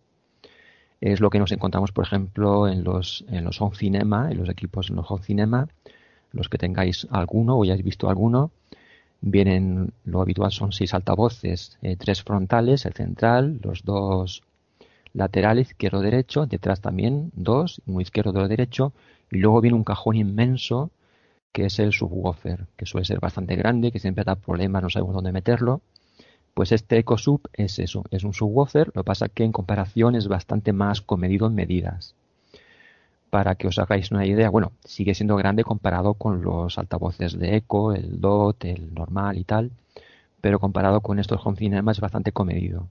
Para los que hayáis visto alguna vez algún Eco Studio, este EcoSub es como un ecoestudio que en las vacaciones de Navidades se ha hinchado polvorones y ha engordado tanto en peso como en diámetro. Hace 20 centímetros de alto, igual que el ecoestudio, pero luego el diámetro es de 21 centímetros frente a los 18 del estudio y el peso es de 4,2 kilos, mientras que el estudio hace 3,5 kilos, o sea que es bastante más gordito. Eh, también así en plan comparativo, el eco de cuarta generación no llega al kilo, son 760 gramos, o sea que os, dais cuenta de que es bastante, bastante grande. Eh, este EcoSub se puede conectar a cualquier eco, cualquier altavoz eco de la familia, ya sea un Eco Dot, un Eco normal, un Eco Plus, los Studio, los Show, de forma individual a uno o a un par estéreo. Por ejemplo, yo lo que he hecho ha sido a un par estéreo que tengo de Eco Studio, le he puesto este EcoSub, lo he sincronizado, lo he unido a estos, conformando lo que se llama un sistema 2.1, compuesto por los dos EcoStudio, cada uno un canal izquierdo y derecho, además del sonido envolvente que, que emite cada, cada EcoStudio por la ubicación de los cinco altavoces que tiene cada uno, y luego pues el EcoSub eh, se lo he puesto en plan subwoofer eh, conformando el 2.1. El precio es de 129,99 euros o sea, 130 euros. A veces hay packs en el que se puede comprar junto con algún otro eco. Ahora me parece que se puede comprar con un eco dot de cuarta generación. Pero bueno, esto yo lo encuentro un poco, a ver, si ya tenemos un eco dot, pues para comprar la parejita y ponerle unos buenos graves, pues está bien. Pero si venimos desde cero, yo por poco, por un poco más de dinero, prefiero un eco estudio que tienes unos buenos graves y luego además tienes más altavoces. El eco dot solamente tiene una un altavoz de rango completo y el Eco Studio pues tiene pues eh, cinco altavoces, tres de medios, el, el, de agudos, el Twitter y luego el woofer, el de, el de graves. Entonces, em, os lo describo así poco, un poquito así por encima. Es cilíndrico, es igual que el Eco Studio, es cilíndrico. La parte superior es totalmente lisa, no hay botones. Los laterales están recubiertos de la típica malla, la tela está de malla. Y eh, en la parte inferior hay unas salidas para lo que es el sonido y el aire. El altavoz está enfocado hacia el suelo, igual que el Eco Studio. Aquí lo único que estas salidas quedan más disimuladas que en el Eco Studio. En este último, en el estudio, estas salidas desde las salidas hacia abajo aún queda mm, unos 3 centímetros de lo que es la estructura del altavoz, entonces son bastante visibles. En cambio aquí las salidas pues están ya prácticamente en la parte de abajo del todo del altavoz y quedan muy disimuladas. En la parte posterior tenemos la entrada del cable de corriente de red eh, que se puede quitar y poner. No, el cable no lleva transformador, simplemente es el cable. Y justo encima de esta entrada de corriente está el único botón que tenemos que es un botón que no sobresale de la superficie, de estos que tienes que, bueno, que está un poco incrustado en la, en la estructura del dispositivo para no presionarlo con, por error. Este botón sirve para resetear el altavoz o para cuando pierde la conexión Wi-Fi. Nada, en 18 segundos se vuelve a unir. La primera vez que lo instalas, pues sí, tienes que entrar en la aplicación Amazon Alexa, configurarlo, en fin, ponerle Wi-Fi, aunque para esto siempre conviene cuando lo compramos poner que es para nuestra cuenta y ya viene con el wifi, no hace falta ponerlo. Pero bueno, si luego de vez en cuando pues desactivamos el subwoofer y al volver a conectarlo vemos que no funciona, que esto a veces me ocurre, pues este botón va muy bien para volver a unirse al, para volver a unirlo al wifi. Simplemente tenemos que presionar este botón durante 6 segundos, mantenido presionado, lo soltamos otros 6 segundos, Luego lo volvemos a presionar 6 segundos más y automáticamente se conecta al Wi-Fi. No hace falta ni tan siquiera abrir la aplicación de Amazon Alexa. Es un poco lo que se puede hacer también con cualquier eco cuando pierde el Wi-Fi. Sabéis que ahí está el botón de configuración, el primero de la derecha. Pues bien, si alguna vez no funciona el altavoz y dice que no tiene conexión Wi-Fi, también la misma, el mismo procedimiento lo hacemos en ese botón, mantener presionado. Lo pasa que aquí sí que obtenemos respuesta de voz, en el EcoSub no, no hay respuesta de voz, pero aquí en los ecos sí que obtenemos la respuesta Alexa que dice se ha iniciado el modo de configuración. Entonces te dice abre la aplicación para seguir las instrucciones. Pues pasando, no hace falta ni abrirla. Esperamos 6 segundos sin, sin presionarlo, luego lo volvemos a presionar hasta que dice modo de configuración finalizado, espera unos segundos y ya se conecta automáticamente al wifi. Lo, lo comento por si no lo sabíais que esto es súper rápido, no hace falta abrir la aplicación y meterse allí en buscar el wifi y todo esto. Entonces, eh, esto es lo que tenemos por fuera. ¿Qué tenemos dentro? Aparte de la bueno, conexión Wi-Fi, que es compatible con 2,4 y 5 GHz, tenemos un amplificador de clase D de 100 vatios, y luego una cámara estanca de 4 litros, que es donde está el altavoz. El altavoz está enfocado hacia abajo, con las salidas estas que os he comentado de, para el aire y el sonido.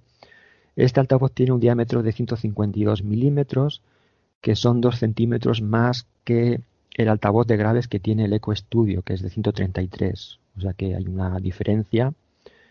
Eh, comparado con el Eco de cuarta generación, que ahora tiene también un woofer dedicado a los graves, este, el de cuarta generación, el Eco, tiene de 76 milímetros y el, el, Eco, el EcoSub pues es el, es el doble tamaño. La verdad es que se nota. Em, el altavoz tiene una respuesta de frecuencia de 30 Hz a menos 6 dB y luego una frecuencia de corte con un, con un filtro de paso bajo dinámico de entre 50 y 200 hercios. La verdad es que suena muy bien, se integra muy bien con todo el, el sistema. Em, en cuanto al tema de dónde ubicarlo, cómo emparejarlo y tal, es bastante sencillo porque una vez lo recibimos en el domicilio, si nos lo compramos, en cuanto tiene constancia Amazon de, de que lo hemos recibido, nos envía un correo electrónico donde pone las instrucciones de cómo emparejarlo, de cómo ubicarlo. Lo que recomiendan por el tamaño y por el peso es ponerlo en el suelo. Eh, si tenemos un mueble con bastante estabilidad y tal, pues se puede poner, pero lo ideal es ponerlo en el suelo en una posición centrada con los otros dos, si es que tenemos un par estéreo, si no, pues bueno, eh, al lado del otro o, en una zona más, más baja que del otro al que lo vamos a conectar.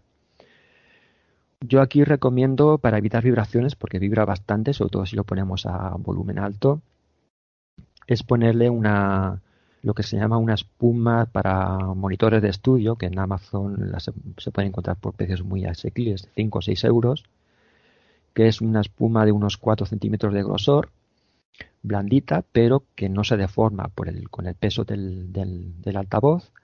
Y entonces esto lo que hace es que las vibraciones del altavoz no se transmitan ni a, la, ni a los muebles ni al suelo, si lo ponemos al suelo, cosa que agradecerá al vecino de abajo.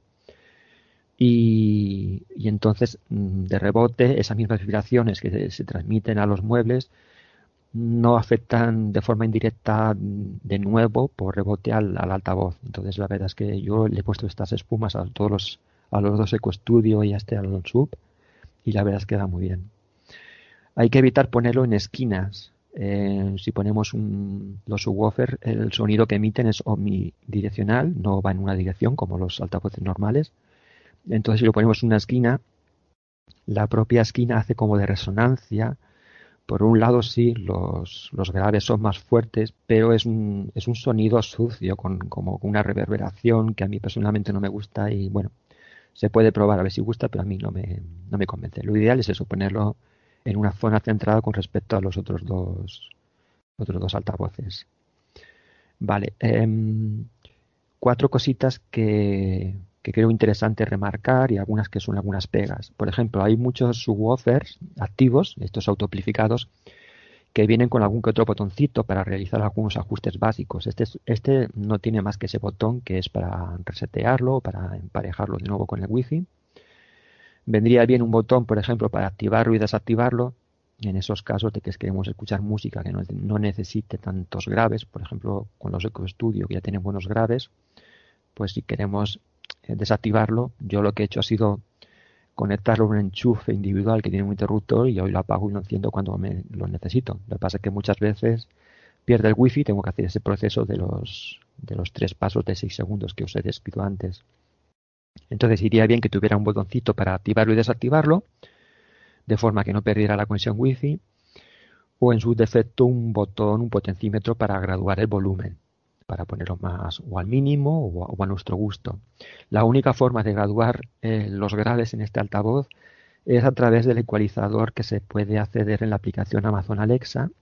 Sabéis que allí, si entramos en los dispositivos, en la configuración de cada uno de los dispositivos, accedemos a un ecualizador de tres bandas, en los, eh, la banda de los agudos, los medios y los graves, y entonces es aquí donde podemos graduar la potencia, la frecuencia de que entra del, altavoz. Lo que pasa que es una configuración común en todos los altavoces. Lo que hagamos aquí se transfiere automáticamente a los otros altavoces. Cuando viene por defecto, eh, nos lo compramos, entramos aquí y está todo a 50. Aunque tengamos una configuración en los otros altavoces y lo hayamos ya configurado y emparejado, hasta que no ponemos aquí la misma configuración del ecualizador que hay en los otros, no se empieza como a sincronizar. Es como un fallo, pero bueno, sabiéndolo, ponemos aquí la misma configuración y luego a partir de aquí ya es la misma, la modificación que hagamos se transmite a los otros. Otra cosa que sí que encuentro que es una pega importante es que este subwoofer es de uso exclusivo en el sistema que nos montemos de, de los Eco de Amazon no lo podremos aprovechar con una barra de sonido ni con cualquier equipo de, música. Solamente suena en combinación con los eco que tengamos Y tampoco, por ejemplo, si queremos conectar una televisión vía cable, yo que tengo el Eco Studio, si yo quiero conectar una televisión vía cable, ya sea de 3,5 milímetros o mini óptico, a un Eco Studio, eso hace que suene la televisión en ese Eco Studio, pero no suena ni en el par estéreo ni en el sub. O sea que está limitado a, ese altavoz. Y de la misma forma, si conectamos vía Bluetooth esa televisión o el, o el iPhone, si estamos haciendo así cosas con aplicación de música y queremos que suenen los altavoces, pues tampoco son, tan solo suena ese, en ese subwoofer, digo, en ese, en ese estudio que hemos conectado. Y bueno, otra, ya una curiosidad. Sabéis que cuando, cuando estamos em, escuchando música invocamos a Alexa, los altavoces atenúan el, el sonido, la música para, que Alexa nos escuche y luego escuchemos la, contestación de Alexa. Pues bien, eh, cuando le invocamos a Alexa, se, primero en mi caso se atenúa la música en el Eco Studio que me pilla la voz primero, luego inmediatamente en el otro, en el par, pero el sub continúa un segundo así a su aire eh, haciendo el boom boom boom al volumen que lo tuviéramos. Esto es algo que han corregido en cosas, en bueno, artículos y tutoriales que estuve mirando antes de comprarlo. Se ve que antes esto eh, seguía, era, era un defecto que seguía más segundos ahí a su aire. Pero ahora, bueno, es solamente un segundo. Pero bueno, aún, aún hay un poquito ahí de retardo. Pero en cuanto a la sincronización entre todos los altavoces es perfecta. Va, va muy bien y, y todo suena al, al, unísono y no hay ningún, no hay ningún problema. Entonces, eh, bueno, entonces, a ver, en cuanto a mi experiencia, si vale la pena comprarse esto, depende un poco de nuestros gustos musicales. Eh, si nos gusta la música así pop electrónica, así con buenos graves y tal, pues vale la pena. Sobre todo si tenemos un par ya estéreo de Ecos DOT de cuarta generación, ponerle esto, la verdad es que suena muchísimo. Yo he estado escuchando en YouTube algunos eh, test de sonido que hay que comparan el mismo altavoz, bueno, una pareja de Eco Dots, incluso una pareja de Eco Plus, que le activaban y desactivaban el, el subwoofer para notar la diferencia y la verdad es que se notaba muchísimo, que es por lo que me animé yo a meterlo en el, en el pack que tengo de los estudios. en los estudios pasa un poco lo mismo, depende de los gustos musicales. Se nota, se gana en potencia, ahí se nota muchísimo, eh, pero sobre todo se gana en, en, lo que es, digamos, la presencia, el cuerpo de los graves en toda la, la, sala. Sobre todo si tenemos separado bastante los altavoces, yo creo que tengo separados a unos tres metros y medio, un poco más. Al poner el eco sub entre ellos, entre los dos, pues ese espacio queda como más, con más cuerpo los graves. Además de potencia, se consigue pues es un, un sonido más, con más presencia, más, más, más patada, más profundidad. La verdad es que a mí, a mí me gusta, me gusta. ¿Y qué más? Eh, pues creo que está todo. Jaime, una pequeña pregunta. Eh, entonces, de parámetros del altavoz del sub concretos, ¿se pueden controlar algunos o no? Porque me has comentado que tienes el, el, corte de el corte de frecuencia que es dinámico. Es decir, ¿lo puedes ajustar o eso es que es una cosa que hace él directamente dependiendo de la música? Tú lo que puedes regular es el ecualizador, que yo, sí. por ejemplo, antes de meterlo lo tenía los graves al 83%, ahora lo tengo que bajar a 75% porque ya era demasiado y aún así se obtiene mejor profundidad y tal.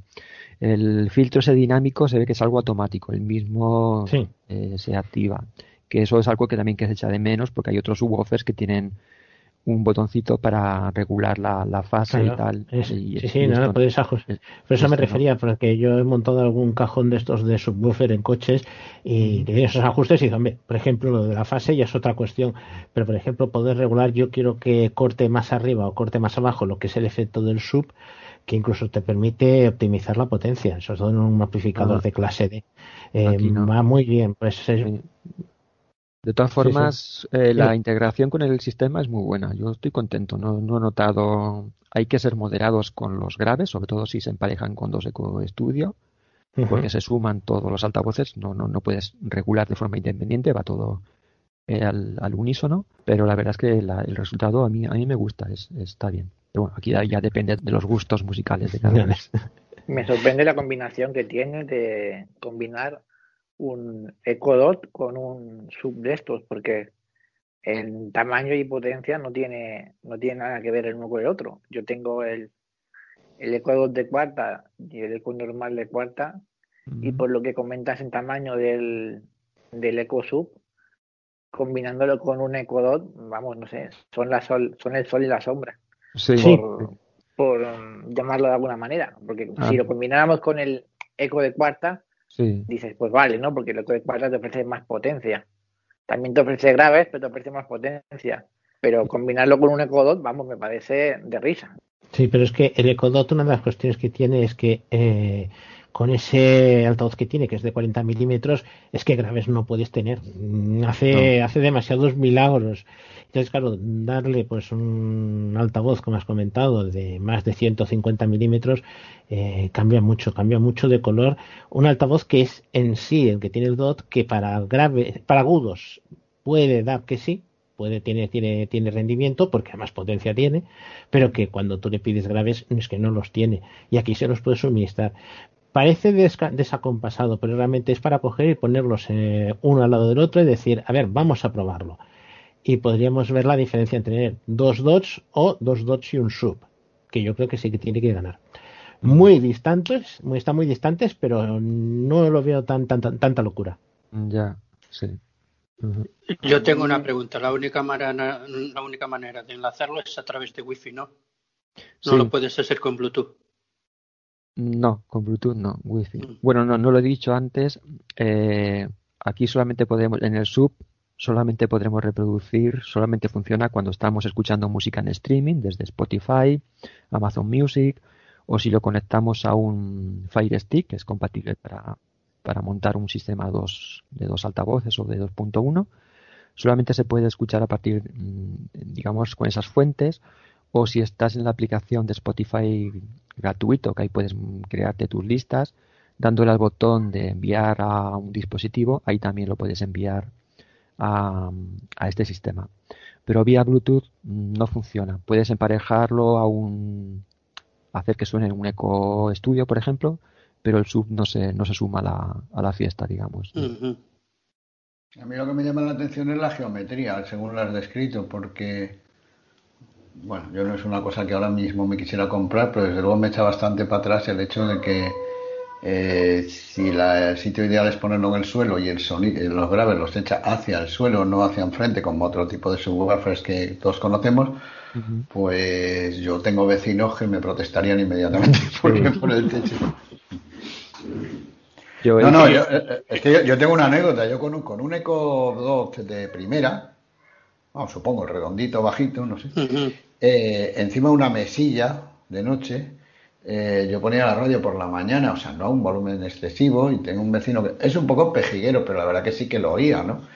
Y, y- y bueno, lo, lo tuve que aislar, o sea, le puse aislantes y acabé yo poniendo la radio al mismo volumen y este sin protestar, pero estaba claro que se iba por el techo, ¿no? Eso sin contar una vez que tenía un Vivetribe de esos altavoces de, ¿cómo se llamaban? Los que vibran con... sí los, los Bike Tribes sí Live Drive, pero que es un sistema de altavoces sónicos, o cómo lo llaman eso, sónicos. Que, Sí. que que y la tenía en la mampara de la ducha, que yo encantado, porque me vibraba toda la mampara y el vecino también me protesté con razón, porque aquello iba para abajo. Entonces, sí, en esto, si lo pones directamente en el suelo, yo que tengo aquí tarima flotante y debajo vecinos, uh, seguro que tenía protestas inmediatas. ¿no? no hay Eh, y también, uy, perdón, también dijo que tenía que, pudiendo ser poniendo enfrente de los altavoces, en el suelo y enfrente. Si tienes el sofá o un sillón, ya, ya no puedes. Na- Claro, lo tienes que poner en una pared que sea la contraria al sofá. Claro. Para allí a verlo, claro. Yo era la situación en la que me encontraba, el sitio intermedio entre los dos estudios, y tengo un sofá, que detrás hay un espacio vacío porque hay un radiador, Ah, y entonces lo ponía ahí y realmente el- los graves no sonaban igual que si lo ponía delante. Entonces me he comprado un pedestal de estos de, de suelo que se pueden graduar en altura, que asoma justo por encima del, del sofá y ahí es donde lo he puesto, que además este pedestal, la superficie es, es almohadillada, tiene mm, también esponja y tal. Por supuesto ahí no me siento, porque si me siento ahí la, la cabeza me explotaría. Te Siempre- despeinas. Siempre cuando escucho tengo, tengo otro asiento así individual que es, lo tengo en la, zona de escucha adecuada y ahí es donde me siento y disfruto del sonido. Ahí no, ahí no me siento porque si no me explota la cabeza. Pero sí, sí. Eh, yo lo he puesto así en este pedestal que es gradual en altura. Queda algo más bajo que los otros Esco Studio y la verdad es que el sonido queda, queda muy bien al estar así en alto y ahí no vibra ni nada, está, tiene muy buena solidez el sitio. ¿Eso funcionaría con el Fire TV? Si ves una película de, de, Amazon, por ejemplo. Sí, sí, para reproducir desde el Fire Stick, sí, puedes, además va muy bien porque en plan, si, en plan home cinema, sí, como cine. Bien. Uh -huh. sí, Pero ojo, que tiene que ser el Fire Stick 4K. El sí, no, los, los, que sean compatibles con, no, Dolby, con Dolby Atmos, no, que son los que pueden enviar el sonido así para, para los estudios y el normal y no me, no me funciona para hacer el modo cine famoso este. Sí, sí, sí. Que aún no he podido comprobarlo. Porque yo he conectado algún. Bueno, ahora he conectado, te he conectado los ecos estos, los que tengo por aquí, los conecto por Bluetooth al, al Apple TV. Y aunque me transmiten el sonido, mmm, se pierde calidad. No sé si es el tema de que el problema es de Bluetooth. no es. El problema es de Bluetooth. El Bluetooth tiene un ancho de banda muy limitado y siempre tenemos problemas. Y aunque nos saquen ahora Bluetooth 5, que llevamos un tiempo con ello, y cuando saquen Bluetooth 6, lo que sea, mientras no haya hecho de banda suficiente para poder transmitir más datos de música, eh, siempre tendremos esa pequeña pérdida. Es sí, como cuando ese retardo. Sí, sí, sí. Por eso eh, quizás lo, lo, ha comentado Jaime de que funciona solo con el wifi, ¿no? Porque el wifi sí te permite, primero, que la transmisión es hecha a medida, hacen lo que ellos quieren, y segundo, que el wifi en sí tiene un ancho de banda suficiente para transmitir todo el audio que quieran. Salvo que aquello esté transmitiendo un montón de cosas más, pero vamos, en principio sí, tienes que tener, tienes que tener sitio suficiente para poder colocar un, una buena banda de audio. Sí, que todos los provechos no caben en el mismo saco y lo que pierdes con Bluetooth lo ganas con Wi-Fi, pero también pierdes una IP más al Wi-Fi. Otro, otro enlace que tienes que, que darle al Wi-Fi.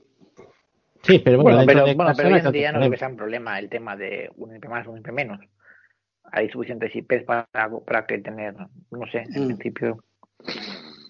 Si tienes Wi-Fi 6 ya, ni te digo.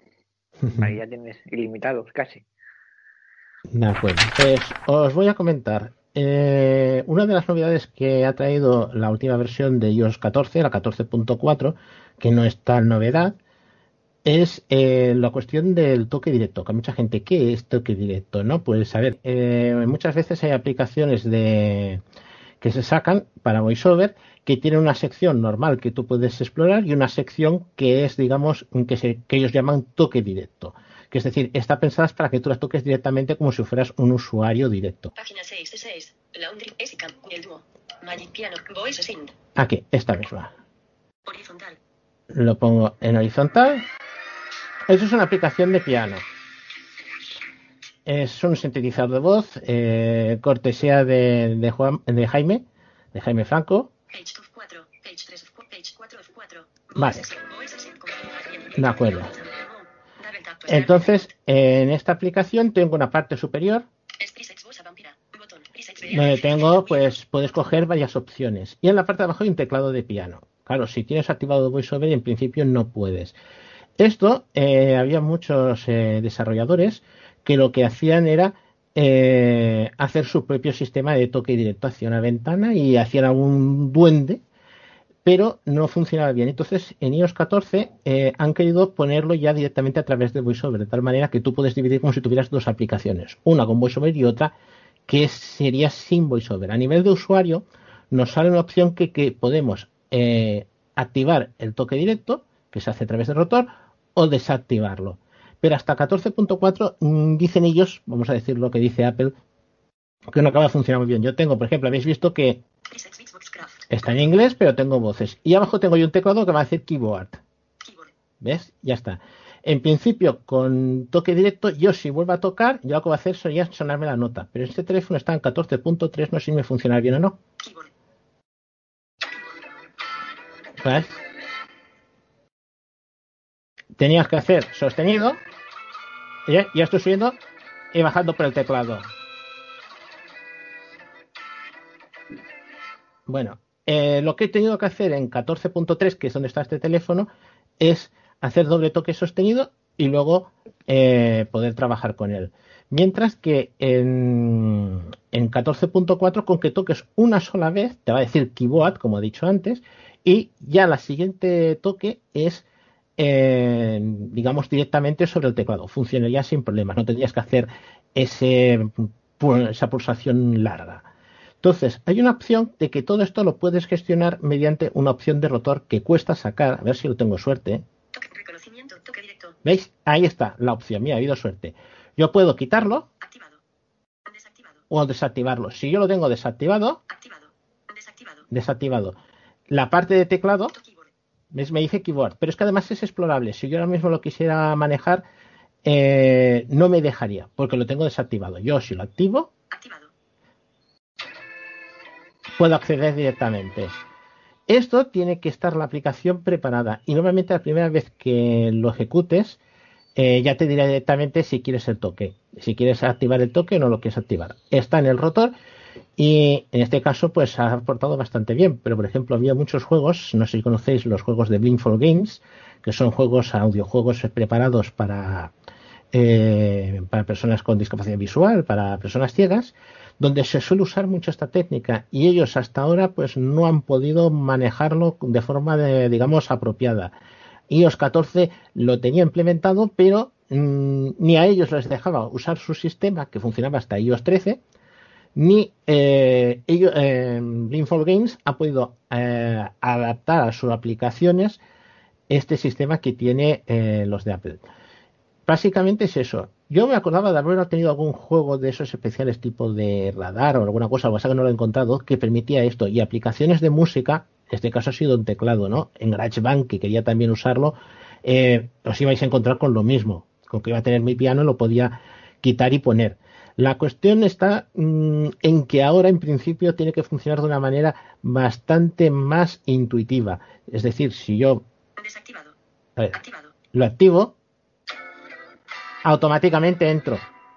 Y puedo toquetear el piano o toquetear la aplicación. Blink for Games tengo aquí uno, una aplicación, lo vas a que no voy a poner porque hay que escuchar algo en estéreo, que es un air hockey, el típico eh, de mesa de recreativa, aquella que venía con un, una superficie llena de agujeritos de aire y se, se movía una pista, se movía una, un disco. Si habéis jugado al Showdown es más o menos lo mismo, pero en vez de ser una bola de cascabeles, lo que tú estás moviendo es un disco encima de la mesa que flota por el aire, ¿no? Pues hay un juego de este tipo de Blink for Games que te permite hacer esto. Y ahora podemos volver a jugar con ellos. Y básicamente es eso. No tengo mucho más que comentar. Lo que os he dicho, para activarlo o desactivarlo, una vez estás en la aplicación donde tienes las dos zonas. ¿Veis? Ahí está el botón toque directo. A veces cuesta sacar, ¿eh? Hoy he tenido mucha suerte. Y siempre tendrás la parte, normalmente suele ser la parte superior, que puedes explorar normal. ¿Ves? La, la exploras normal y luego abajo la zona de toque directo realmente. Ahora me dice el keyboard. Y como veis, no soy músico, pero al menos mover el dedo de un lado a otro lo habéis notado que se puede hacer sin problemas. Básicamente es eso, no quisiera darle muchas vueltas. Si hay alguien que tiene alguna pregunta. Hombre, yo sí, un poco, porque no lo he probado. Esto, esto solo es en casos como esos, es decir, porque yo cuando estabas hablando me estaba planteando, hombre, esto a lo mejor lo puedo utilizar, pues típico caso que tiene persona que viviendo contigo que ve, Sí. Y entonces de repente le dejas el teléfono porque le has, pues has buscado ya no sé qué en Amazon para que lo vea. Sí. Y, y dice, bueno, pues no, normalmente desactivas el. Yo desactivo El voiceover y digo, ala, ya lo tienes en modo tú, que ya no está en modo ciego, vale. Pero, o sea, esto ahí no tendría efecto, ¿no? No, no, no tendría efecto. Esto es, digamos, la idea es eh, aplicaciones que no tengas que quitar VoiceOver, pero que haya una parte de la pantalla que sí que puedas tocar como si fueras un vidente y no tengas que hacer gestos especiales. Es decir, no es aquí decir, es que tienes que hacer un gesto especial. Una cosa típica es cuando prestas el teléfono con, con una fotografía. Hay gestos de hacer ampliar la fotografía, de hacer zoom, de mover una fotografía en el carrete para ir pasando las que haces los flicks a izquierda derecha. ejemplo, sí, sí, sí, Por ejemplo. eso, me, eso me da la pregunta. ¿La cámara, por ejemplo, funcionaría? Los que vemos Eh, pues lo tendría que probar, la verdad. No sé, tiene que ser. Porque es eso, que yo en la cámara no puedo. Cuando vas a hacer, por ejemplo, vas a hacer zoom, Sí. eh, tengo- tienes que quitar voiceover. O sea, los que vemos un poquillo, ¿no? Y quieres hacer. sí. una foto, dices, pues voy a hacer el zoom, que se hace pellizcando y despellizcando. Pero claro, eso cuando tienes voiceover puesto no funciona. Ah, pues mira, así al hablar me lo has, pues lo probaremos. Que a lo mejor- Tendría, tendría que estar preparado por, digamos, el desarrollador de la aplicación tiene que habilitarlo. Es decir, esto no es una cosa que digamos, pues bueno, a partir de ahora todas las aplicaciones, no. Tiene que el desarrollador adaptarse al nuevo sistema de toque directo de, de iOS. Entonces, cuando lo ha adaptado, tienes esas opciones de en su momento quitarlo para explorar toda la pantalla o ponerlo para tenerlo activado la zona normal y la zona, digamos, no normal, vamos a decir, con gestos convencionales de una persona evidente. Pero la cuestión está en que eh, eso es más una cuestión para el desarrollador que quiera adaptar. Lo que hemos dicho, por ejemplo, eh, yo lo estuve mirando, lo estuve comprobando con notas.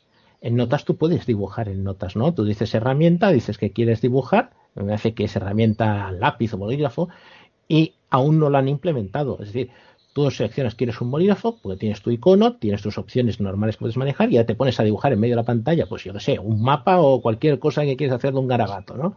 Que por Eh, cierto, eh, eso del escritorio que todos eh, reivindicáis, eso de la escritura directa, todavía no funciona, por cierto. No, tiene que ver con eso. Eso de la escrit- en No, no, una nada que ver. Sigue sin ¿Eh? funcionar. No, tendría que ver en el sentido de que en notas podrías dibujar y me he acordado que, que sigue sin Sí. funcionar. ¿Cómo Sí. se activaba esto? Que lo voy a probar en cámara mientras sigues. No, ya te viene activado por defecto. Es decir, no tienes que hacer ninguna opción de activar o Ah, vale, si no me sale en el rotor, es que no tú giras el rotor y llega un momento que te dice toque directo y entonces puedes activarlo y desactivarlo a tu gusto. Como te interese, por ejemplo, porque interesas, o que sé, quieres explorar toda la pantalla o quieres que esa zona no se te active cuando estás tocando, ¿no? Esta opción trabajar. también venía en hace ya unas versiones en el Apple TV.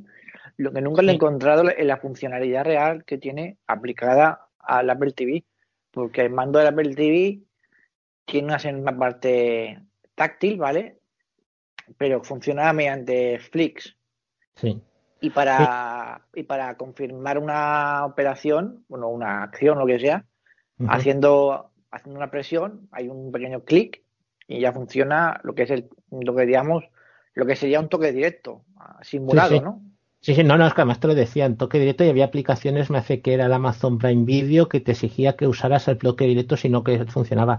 Pero es que hay una cuestión, el Apple TV mm, lo que tendría equivalente a cursores es esta zona táctil que eh, en un modo, vamos, convencional, sin voiceover, eh, sería botón arriba, botón abajo, botón izquierda, botón derecha, aunque es todo un mismo botón. Claro, cuando tú activas VoiceOver, ¿qué haces? Eh, es un problema considerable porque no puede ser botón arriba, abajo, izquierda, derecha. Es flick arriba, flick abajo, flick izquierda y flick a la derecha. Que, por ejemplo, para jugar en un juego de acción o de alguna cuestión es un problema considerable. Entonces, ellos hicieron esa opción de pasar a toque directo, entonces en vez de hacerse con flick, se haría pulsando la parte de arriba, la parte de abajo, la izquierda y la derecha. Y en el Apple TV tenía ese concepto, es decir, o hacer flicks o hacer pulsaciones de botón, teniendo en cuenta que es siempre la misma superficie, que por cierto es pequeñita en el mando, para poder trabajar. En Apple TV tenía esa, esa aplicación. Yo no le encontré la funcionalidad real, pero bueno, De acuerdo. Bueno, pues os comento, estos eh, auriculares son eh, unos auriculares Bluetooth 5.0 de estéreo, eh, que son, tienen forma de banda de, para el cuello. Para que os hagáis una idea, bueno, son de Plantronics, son los Plantronics Voyager 6200 UC, aunque ahora ya no son Plantronics, son Poly. Eh, Plantronics compró hace un par de años, creo, la, la empresa Polycom, y ahora va a bautizar a todos sus auriculares como Poly, P-O-L-Y. De hecho, ahora si os compráis este, pues en, cuando vayáis a emparejarlo con, con vuestro iPhone, en, la, en el listado de dispositivos disponibles, cuando lo pondráis en modo de emparejamiento, aparecerá con el nombre de Poly eh, Voyager 6200. Entonces, a lo que iba, os lo describo. Es, es como una especie de collar son como unos Bitflex, la misma filosofía, pero en, en calidad y el precio también en, en, calidad. Este cuesta 216 euros ahora mismo. En la página web de Poly está a 280, por lo que tanto en, en Amazon se puede encontrar un precio bastante interesante. Mientras que los bifles son de son 50 euros, ¿no? Pero bueno, tiene una calidad de audio y de micrófono creo que bastante, sobre todo de audio. Los bifles suenan a, a lata y estos la verdad es que la calidad de audio, sobre todo si eliges las gomas eh, adecuadas, la verdad es que suenan muy, muy, muy bien. Unos graves muy buenos. Entonces, os los describo. Esto de la banda de sujeción de, de cuello o banda para el cuello, imaginaos una herradura, pero flexible, que os ponéis en el cuello, la parte cerrada de la herradura queda en la parte de atrás, las cervicales, y las, los extremos de la herradura, los cuernos, quedan por encima de las clavículas. Esa es la, la forma. Es flexible, se puede poner con cualquier prenda de ropa, ya podéis llevar un abrigo bien gordo o bufanda que se, que se adapta perfectamente. Pesa 56 gramos, tiene una anchura de unos 15 centímetros. Bueno, estos son medidas tomadas por mí, no son oficiales. El peso sí, la, anchura no, unos 15 centímetros. Y de longitud, desde la punta de los cuernos hasta la parte trasera de la herradura, digamos, son unos 18 centímetros. Entonces, eh, la calidad de, de, audio es muy buena, ya os digo. Para la calidad de micrófono, tal y como vienen por defecto, eh, la verdad es que decepciona. ¿Por qué? Porque mmm, se tiene que activar un modo HD. Esos auriculares se pueden configurar desde una aplicación que hay tanto para iPhone como para Windows, supongo que para Mac también, que se llama PLTU, PLT, tal como suena, UHV. Entonces, desde esta aplicación, si lo vamos a usar mucho para llamadas por teléfono, para videoconferencias o tal, hay que activar el modo HD en el apartado de mm, inalámbrico, creo que es. Ahí hay una opción que es modo HD que se activa y entonces la calidad de audio mejora. Hay que apagar y volver a encender para que se aplique, pero la calidad mejora. Y si se emplea en el ordenador, también estos auriculares vienen con un, con un adaptador USB Bluetooth, que es para una conexión rápida, que la verdad es que va de maravilla. Pero si queremos también mejorar la calidad en, el ordenador para videoconferencias, también conviene activar el modo HD y en vez de este adaptador USB, que lo que proporciona es un alcance de hasta 30 metros, muy, muy bueno, eh, también lo que conviene es en vez de, o sea, prescindir de ese adaptador USB y poner, eh, emparejarlo con el Bluetooth del, del, ordenador. Ahí se gana también calidad en, en, el micrófono. ¿Qué más? Algunas características así por encima. Tiene cancelación de ruido tanto pasiva como activa. La pasiva viene dada por los, las gomitas estas de silicona típicas, que no son solo la, digamos, la campanita esta que se mete dentro del oído, que es, INEA, por cierto, sino también lleva adosado a esta campanita que se mete en el oído, lleva como un reborde que tapa lo que es todo el, el orificio de la, de la, oreja, digamos, externo, se adapta perfectamente y eso es la cancelación de ruido, digamos, pasiva, que además, si queremos escuchar una buena calidad de audio, es el, hay que elegir bien la, medida. Viene con tres medidas, pequeña, mediana y grande. A mí la, ideal es la, mediana, pero bueno, le he puesto la pequeña porque para mi gusto cancela demasiado de forma pasiva. Luego además tiene una cancelación de ruido activa, que viene dada por, bueno, como la que tiene los AirPods Pro, que viene dada por dos micrófonos que, bueno, tiene una matriz de cuatro micrófonos, dos en los extremos delanteros, digamos, de la, de la herradura, en, la, en, las puntas de los cuernos. Hay, hay dos micrófonos, uno en cada lado, que es para recoger nuestra voz, y los otros dos son para la cancelación de ruido activa, que solo tiene un nivel activado o desactivado. Lo he estado probando y la verdad es que unido a la cancelación pasiva, si no usas la cancelación, o sea, si no seleccionas bien los, las siliconas y tienes la cancelación pasiva, ya puedes por, poner mucho la activa que no, no sirve de nada.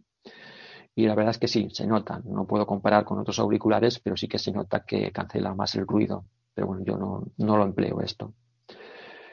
Y luego tiene tres modos, digamos, de modo transparente. Bajo, medio y alto. ¿Qué es esto? Eh, ya sabemos que cuando nos ponemos auriculares, sobre todo si nos tapan mucho los orificios, tendemos a elevar la voz cuando hablamos porque pensamos que la gente no nos escucha. Entonces, eh, con este modo, nosotros mismos nos escuchamos. Yo lo tengo en el bajo, que entonces me escucho muy, muy flojito porque también me pone nervioso escucharme a mí mismo. pero si lo ponemos en el medio nos oiremos más y si lo ponemos en el modo alto, ahí ya sí que nos oímos perfectamente y oímos, digamos, todo lo que hay en nuestro, en nuestro entorno. ¿Qué más cositas? Eh, vibra. Cuando nos llaman por teléfono, vibra lo que es la banda para el cuello, lo cual es ideal si estamos en un ruido con, en un sitio con mucho ruido para enterarnos si nos están llamando. También tiene voz. No sé si habréis escuchado alguna vez algún auricular Plantronics. Tiene una, una voz interior en el auricular. En principio viene en inglés, pero desde la aplicación PLTU podemos descargar el idioma español que se descarga al auricular. Tarda un ratito en instalarse. Y esta voz nos lee muchas cosas, la verdad es que está muy bien. Nos lee cosas básicas y cosas no tan básicas. Por ejemplo, nos verbaliza cuando lo encendemos y lo apagamos, el estado de la batería cuando lo encendemos, el mismo botón de encender y apagar, luego lo veremos, cuando está encendido, si lo forzamos más hacia el encendido porque tiene un poquito de margen, nos verbaliza el nivel de la carga de batería. Entonces no tenemos que ir a buscarlo, por ejemplo, en la barra de estado del iPhone, que por cierto se ve allí perfectamente el nivel de carga de batería, ni encenderlo ni apagarlo, simplemente forzando el botón de inicio hacia encendido, hacia eh, la escuchamos. ¿Qué más nos verbaliza? Cuando encendemos y apagamos el modo de cancelación de ruido mm, activo. También nos puede verbalizar si sincronizamos la aplicación PLTU con nuestro contacto, nos verbaliza la persona que nos está llamando. Lo que pasa, bueno, a nosotros como esto nos lo hace VoiceOver, pues yo lo tengo desactivado. ¿Qué más? Eh, algo muy interesante, cuando silenciamos el micrófono del botón de silenciar, nos dice en voz que se ha mm, silenciado y si está silenciado y empezamos a hablar, nos recuerda que está silenciado, lo cual va muy bien. A veces estamos en videoconferencias, lo hemos silenciado, nos acordamos, empezamos a hablar, pues aquí el auricular nos recuerda, dice silenciado. Entonces sabemos que estamos silenciados y lo, le quitamos el silencio. ¿Qué más tiene? Em, por ejemplo, si nos llaman por teléfono, podemos configurar, esto se puede activar o desactivar, que el mismo auricular nos diga contestar o ignorar. Y entonces, si le decimos en voz alta contestar, eh, se descuelga la llamada. Si le decimos ignorar, pues la cancela. Y bueno, tiene más cositas así por voz, que la verdad que son cosas muy interesantes. Además, la voz es de muy buena calidad, a mí me gusta, es una voz femenina española que, es, que se, se escucha muy bien. Y bueno, os lo describo así por encima. Em, tiene la forma esta de herradura, la parte que va por detrás del cuello, tiene un grosor, es redondo, tiene un grosor de unos de medio centímetro, es bastante discreto. Luego, en la parte, digamos, de los cuernos de la herradura, y ahí, ahí se engrosa, al tercio medio de los cuernos, se engrosa con la longitud y grosor más o menos del dedo índice de una persona adulta, de un hombre, ya tiene un tamaño ya más gordito, y ahí están todos los botones. En esa zona donde se engrosa el auricular, parten los, cables que van a los, a los auriculares, tiene dos, uno cada para oreja. En estos auriculares están las, las gomitas estas que os digo, que vienen tres tamaños. Los auriculares eh, no son muy discretos, pero tampoco son grandes. Más o menos lo he medido antes. Está más o menos lo que se ve por fuera de la oreja, tiene el tamaño entre un céntimo y dos céntimos, más o menos, un tamaño intermedio. No son discretos, pero bueno, tampoco son muy, muy exagerados. El auricular es negro y los cables son rojos. Entonces, ¿qué botones hay? En el extremo derecho, en la parte superior, tenemos botones de subir y bajar volumen, que desde la aplicación podemos configurarlos para que al presionarlos haga un bip o no haga un bip. Yo los tengo para que haga bip, siempre va bien saber si lo está pulsando bien o no. En la parte interior hay un botón más cuadrado, un poco más grande, que le sirve para gestionar las llamadas, contestar, rechazar o acceder a una llamada en espera. Ese mismo botón también sirve para gestionar eh, la música, para pausar, eh, avanzar, retroceder, canción anterior, siguiente, y para invocar a Alexa. Eh, yo no he conseguido invocar a Alexa en el modo normal, digamos, no HD. Mm, tengo unos Plantronics 5200 que sí que van bien, supongo que es un defecto, o a lo mejor es de iOS 14.4, que es la que tengo.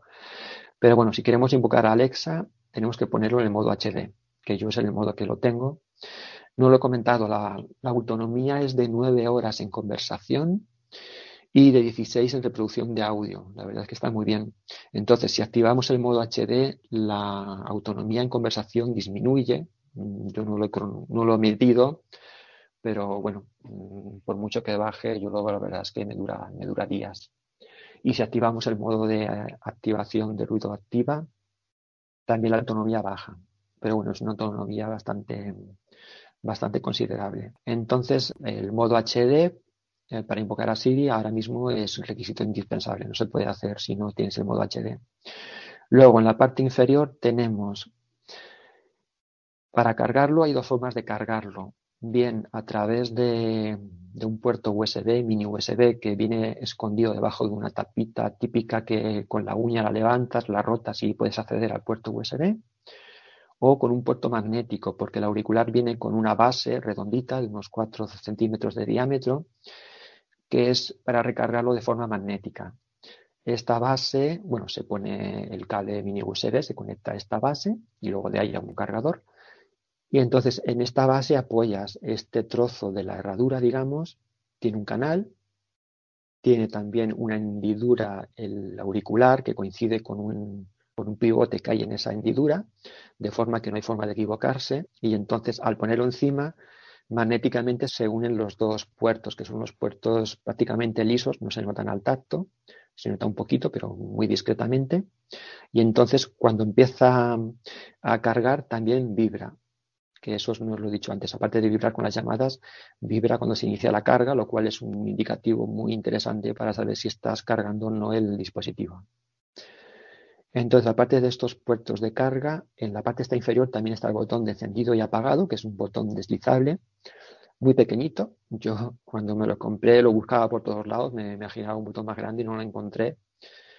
Y entonces luego vi que sí que es, es un botón como un punto braille, un poquito más gordito, que se tiene que deslizar con la, con la uña. Entonces, eh, desde aquí se enciende y se apaga el auricular. Lo que os he comentado antes, cuando está en el modo encendido, si lo pulsamos un poco más hacia el modo de encendido, te dice el estado de la batería. Y también en esa posición es para emparejarlo. Aquí también me volví loco porque los tutoriales de internet no se explicaba, se explicaba que este botón era para emparejarlo, pero no se explicaba cómo. Tuve que mirar en el manual. Este botón de encendido, cuando lo deslizas hacia encendido, lo mantienes ahí presionado, forzado en la posición de encendido, dos segundos, inicia el modo de emparejamiento, que también es verbalizado por la voz del auricular. Vale, y ya vamos acabando. En el lado izquierdo de la herradura, en el otro extremo, tenemos la parte superior el botón de, para silenciar el micrófono, que te avisa por voz cuando lo activas y lo desactivas, o cuando quieres hablar y está activado, también te lo recuerda. Y en la parte inferior tenemos el mismo botón pequeñito, deslizable, que es para activar y silenciar el, la activación de ruido activa. Comentar que este auricular viene con un detalle muy, muy chulo, que es un estuche así con cremallera tipo plumier, semirrígido, que dentro viene el auricular para protegerlo, viene también la, la base de carga, el cable y el pincho este USB para conectarlo al, al ordenador. Y bueno, esta es la descripción. Yo la verdad es que estoy contento mmm, por la comodidad que supone, la autonomía. Tiene un pequeño defecto cuando estamos en el en Windows, en el ordenador, y es que estos auriculares cuando llevas un rato sin usarlos entran como una especie de modo de reposo, de latencia. Entonces, cuando vuelves a pulsar la tecla de cursor, por ejemplo, en un texto o en el escritorio, hasta que se activan, ahí hay unos milisegundos que te pierdes lo que te está verbalizando el lector de pantalla. Pero no es algo tan exagerado como los bifles. Los bifles te pierdes un buen rato, un segundo casi, y aquí nada, son milésimas. Pero bueno, si usáis NVDA y Windows, hace poco ha salido un complemento para NVDA que se llama White Noise, o sea, ruido blanco, que lo que hace es que la tarjeta de sonido emita un sonido blanco como un siseo muy tenue, muy tenue, que para percibirlo tienes que poner volumen muy, muy fuerte y eso impide que estos auriculares en, entren en, esa, en, ese modo de, de, latencia. Y bueno, pues ya está. Si, vaya rollo que he soltado, si tenéis preguntas. Sí, yo tengo un par de preguntas, si me permites. Primero, Sí. ¿lo has probado como multipunto? Eh, digamos, conectado a varios dispositivos a la vez. Sí, sí, no lo he dicho. eh, permite ocho dispositivos, dos simultáneos y va de maravilla. Estoy en el ordenador. Estoy en el ordenador, em, siempre y cuando el ordenador no esté transmitiendo algo de forma activa, Sí. toco la pantalla del iPhone y automáticamente cambia al, al iPhone. Y Pero no. Sí, sí. y, vice- y viceversa, si estás en el iPhone y tocas cualquier tecla en el ordenador, cambia el sonido al, Sí, al ordenador. Pero no, no se oyen los dos a la vez, ¿no? Eh, Aquello No. que, que, hay, que hay mucha gente que tenemos las ganas tremendas de poder escuchar en los mismos auriculares pues dos dispositivos simultáneamente. Tú lo que dices que son, ocho, son dos de ocho es que tienes dos conectados siempre, que cambias de uno a otro, Simultáneos. pero luego tienes más en reserva por si tuvieras más dispositivos, pues yo qué sé, Exacto, Apple sí. Watch o cualquier cosa. Mm. Otra cuestión, ahora mismo un momento que sale el teléfono, perdón. Eh, una pregunta, ahora mismo cómo los tienes conectados, por Bluetooth o con el pincho USB? Eh, Bluetooth en el iPhone. Bluetooth en el iPhone. En el, ¿Ganas si lo usas en el pincho USB al ordenador? ¿Notas ahí una diferencia de, de, de calidad o no? Más o menos viene a ser la misma. Mm, al contrario, con el pincho USB yo he estado probando, haciendo grabaciones y pierdes en, en calidad de micrófono. Calidad de micrófono, Eh, sí, sí, que es lo que sí. más sensible tienes. Es decir, cuando Exacto. colocas estas aplicaciones, sabes que todos estos auriculares, el micrófono, no, no, lo- como que dicen, el micrófono lo manda a freír espárragos, ¿no? Que, que esa es otra cuestión, ¿no? ¿no? Pues está muy bien. Y me queda una pregunta más, que es, que pregunta alguien y ahora vengo yo después. Pregunto yo, ¿se me dejan? A Sí, que sí. se me, que te me adelantaste, Juan. Quería hacer la misma pregunta. ¿Se valía para más de un dispositivo a la vez? Ya está Sí. contestada. Pero ¿solamente para la música o para la voiceover también? Y digo esto porque escuché un podcast de David Woodbridge y con los ah, nuevos de, de, de Apple simplemente es para la música. Con el voiceover se le desconecta. No, puedo, funciona perfectamente con VoiceOver, con música. No lo he comentado antes, el modo HD, lo que mejoramos con el modo HD simplemente es la transmisión de voz a través de los micrófonos cuando llamamos por teléfono o estamos en videoconferencias o, o grabamos notas de voz que por ejemplo en Signal suenan muy muy bien, mejor que en WhatsApp, estos auriculares. Y entonces en audio, la calidad de audio es la misma si ponemos o no el modo HD. Y, y sí, voiceover y música perfectamente. En la configuración de, de la, de la aplicación del PLTUB hay un sitio que se puede activar o desactivar la transmisión de audio, por si lo queremos simplemente usar con llamadas, entonces no te funcionaría con audio. Pero eso viene activado por defecto, pero perfecto, con, con VoiceOver pues va- van bien. Y si, por ejemplo, tú estás en el ordenador, estás escuchando lo que sea o escribiendo lo que sea, te entra una llamada, cuando cuelgas te vuelve a donde estabas, ¿no? Sí, exacto. Tú dejas de usar el ordenador y entonces eh, automáticamente se conecta al iPhone y cuando terminas del iPhone tocas cualquier tecla del ordenador, pasas al ordenador directamente. Nunca, nunca me ha fallado en ese, en ese Vale, aspecto. vale. Siempre y cuando no esté ocupado, mm, porque yo uso mucho el ordenador con la aplicación Dragon Natural Speaking para manejar el ordenador mm, con la voz, los comandos y todo, con la voz, dictar y todo. Y ahí, como siempre tiene activado el micrófono, eh, aparte de que no entra en latencia el auricular, eh, si toco el iPhone no, no cambia el iPhone, porque estoy empleando activamente, digamos, los micrófonos. Ahí lo, lo que tengo que hacer es cerrar la tapa del ordenador y entonces paso al, al iPhone. Pero si no usáis este tipo de aplicaciones, podéis pasar de uno al otro inmediatamente y va, va, va muy bien. ¿Y has mencionado que es compatible con Alexa y con Siri? Con Siri sí. Con Alexa, con, el, no lo has con- probado. No, pero pone que es compatible con todos los asis- asistentes Google, eh, Google, eh, Siri y Alexa, pues no, no, lo, no lo he visto. Habría que comprobarlo a ver.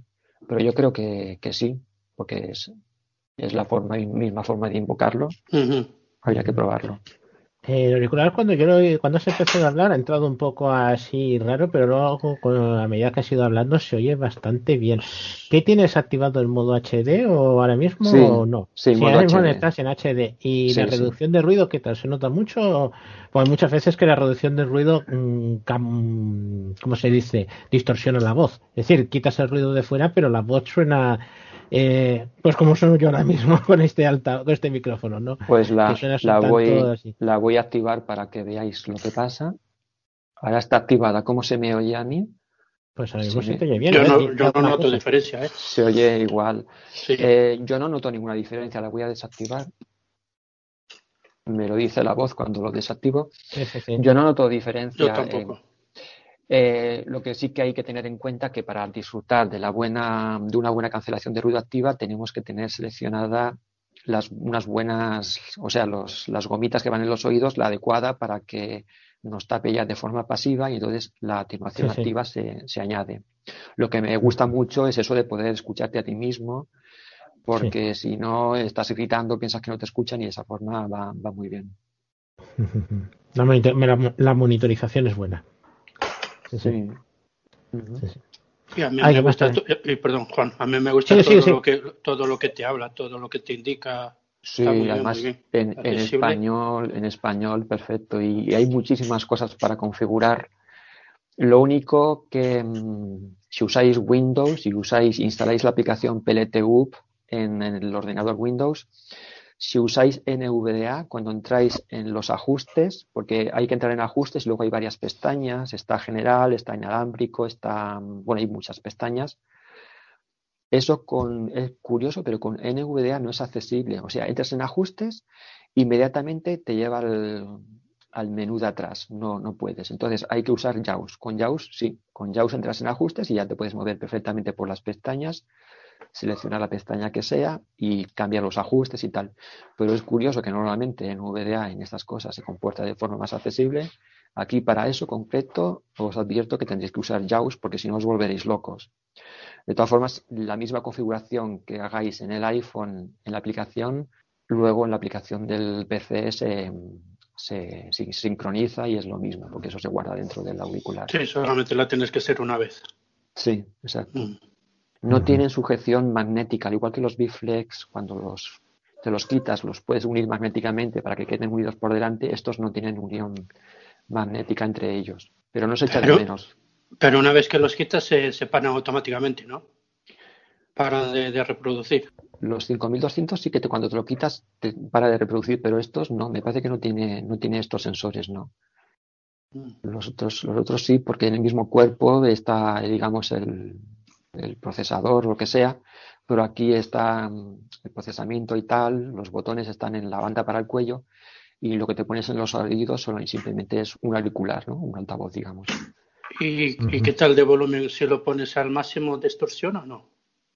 Mm, No, la verdad es que no. No, no, El sonido es muy bueno. Yo, por ejemplo, cuando me los compré, cuando fui a escuchar música, puse en Spotify una canción de Camila Cabello que tenía unos graves muy potentes y la verdad es que me quedé impresionado. Es como si tuvieras un subwoofer dentro de la cabeza.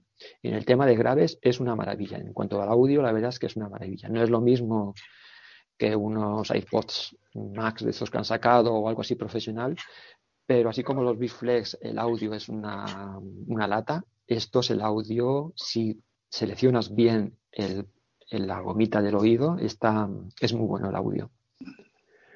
Y el volumen puedes subirlo que no, Te, te avisará también por sonido, ¿no? Cuando llegas al máximo o al mínimo. pues voy a probarlo a ver. Sí, te dice volumen Mm. máximo, sí. Aparte de hacer pi, pi, pi, cuando subes y bajes, te dice el volumen máximo. Te lo habla todo, todo Sí, por, sí. por habla. Está muy bien. Pues yo no ci- tengo más preguntas. Sí, sí. Muy Por bien. cierto, Jaime, me has comentado de que eh, puedes coger las llamadas, puedes eh, descolgarlas y volverlas a colgar con Sí. aquello de ignorar y, ¿cómo era? Aceptar o una cosa así. Por es que me voz, sí. sí, sí, por voz. Es que me acuerdo porque yo había tenido unos Plantronics, aún siguen estando por ahí dando vueltas, de aquellos de unos solo oído que ya tenían esa opción, pero que estaban en inglés y no los podías poner en castellano. O sea, podías poner la voz en castellano, pero las órdenes podías, tenías que seguir dándoselas en inglés. Si aquí te lo acepta que las órdenes te las des en castellano, pues está muy bien. Pues no lo he probado, pero en la configuración está todo en castellano, la aplicación todo en castellano. Yo creo que sí, que funcionará en, en castellano. Sí, sí. Pero la, la única manera de contestar la llamada es a través de voz, diciéndole No, de descolgar. no, no, eh, tienes el botón de la parte interna del lado derecho, que ese lo pulsas una vez y descuelgas. Vale, Pero para, para, para darle una orden de voz tienes que dar algún botón, ¿no? Porque si no, estás hablando, ¿no? Digo, creo. No, simplemente No, no. cuando entra, cuando, cuando entra una llamada te vibra el auricular. Si tienes activado esa función, te dice contestar, bueno, si tienes puesto la identificación de, de, llamada te lo dice, si no, no. Te dice llamada entrante, contestar o ignorar. Y tú le dices Ah, bueno. Y te contesta. Vale, vale, porque solo, porque solo es para eso, ¿no? Eh, aparte de las cosas hardware, has hecho tu comparaciones que no sé si los has tenido, supongo que los habrás tenido, con, eh, con los AirPods Pro y así, ¿qué comparaciones No, podrías hacer? Los AirPods no lo tengo, no. Tengo los Plantronics 5200, que es monaural, gancho de oreja, y los Bitflex, que comparado con estos no tiene nada que ver. En cuanto a calidad de audio y micrófono, no tiene nada que ver. Pues esto es por lo que has dicho, no le envidio nada a los AirPods Pro. Para mí, ¿eh? Hombre, de autonomía están muy bien. Eh, quizás no son tan discretos porque llevas una banda ahí en el cuello, pero tampoco es muy, muy exagerada ni muy grande. Yo los encuentro muy cómodos. Habría que ver audio, porque el AirPods Pro lo que tiene José es eso, que lo metes en la cajita, te lo echas al bolsillo. eh, la cancelación para mí es impresionante, vamos, yo Sí, pero estos, tenemos, con- estos también tienen mucha accesibilidad, ¿eh, Enrique. Que te, que te diga todo por voz. Sí, bueno, yo es que a mí no me hace falta, vamos, a mí ya me lo dice Siri lo que me tiene que decir, si subo el volumen o lo bajo. Digo, usándolos con el iPhone, claro, si lo vas a usar con otra cosa, o con el Mac, que ahora los estoy usando con el Mac y, y fantásticamente, pero vamos, no, no, si no lo digo por, o sea, que por comparar, ¿no? Que es que, que es- yo creo que son distintos en hardware Sí, también. sí, sí. Es que estos no pesan nada y son muy discretitos y no sé qué. Pero vamos, y no, lle- y no cuestión llevan de cable tampoco.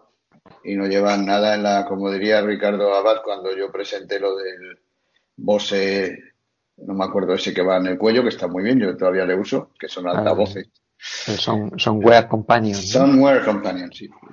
Ah, ese- esos altavoces de collera, pues eso. Eso- esto debe ser de collera también. Pero vamos, sería cuestión de, sería cuestión de verlos, sí. O de oírlos. ¿Esos altavoces que dices, Enrique, tienen micro o no? Sí, eh, pero no es su fuerte. Vamos, tienen porque puedes contestar llamadas Vale. Y, se oyen llamadas. Lo que tiene de malo es que no es muy íntimo, o sea, decir, se oye, eso por fuera se oye poco, sobre todo si vas por la calle, eso, bueno, pues ahí va uno con un altavoz, ¿no? Tú lo oyes muy bien de calidad. Ventajas para las personas ciegas que no perdemos el áptica porque vas oyendo ahí tú tienes tus orejas libres, lo oyes en los hombros. Y desventajas, pues eso, que si lo pones muy alto, pues entra lo Cristo. Yo Vale, hablando. pero espera un momento. Si tú en el momento en la casa tú estás solo, vamos a suponer, lo que quiero saber es si lo que sale por el audio eh, también entra por el micro y entonces en las llamadas por Skype. No, se- no, no, no, no, no, no. Vale, has entendido. Se cancelan, sí, sí, sí, y, y en teléfono igual. Sí, sí, se cancelan. No es Vale, como pues esto puede ser muy cómodo, el- ¿eh? Para no meterte cacharros en los oídos. Se me ha olvidado mm, comentar que tiene una función para protección contra subidas muy fuertes de, de un sonido. Si activamos esto, eh, él mismo se atenúa para protegerte los oídos. Es lo único que me había faltado, por decir.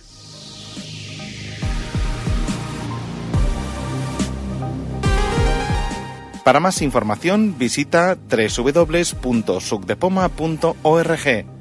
También puedes escribirnos a info.sucdepoma.org. Síguenos en Twitter, arroba sucdepoma-bajo, o visita nuestra página de Facebook en facebook.com barra sucpoma.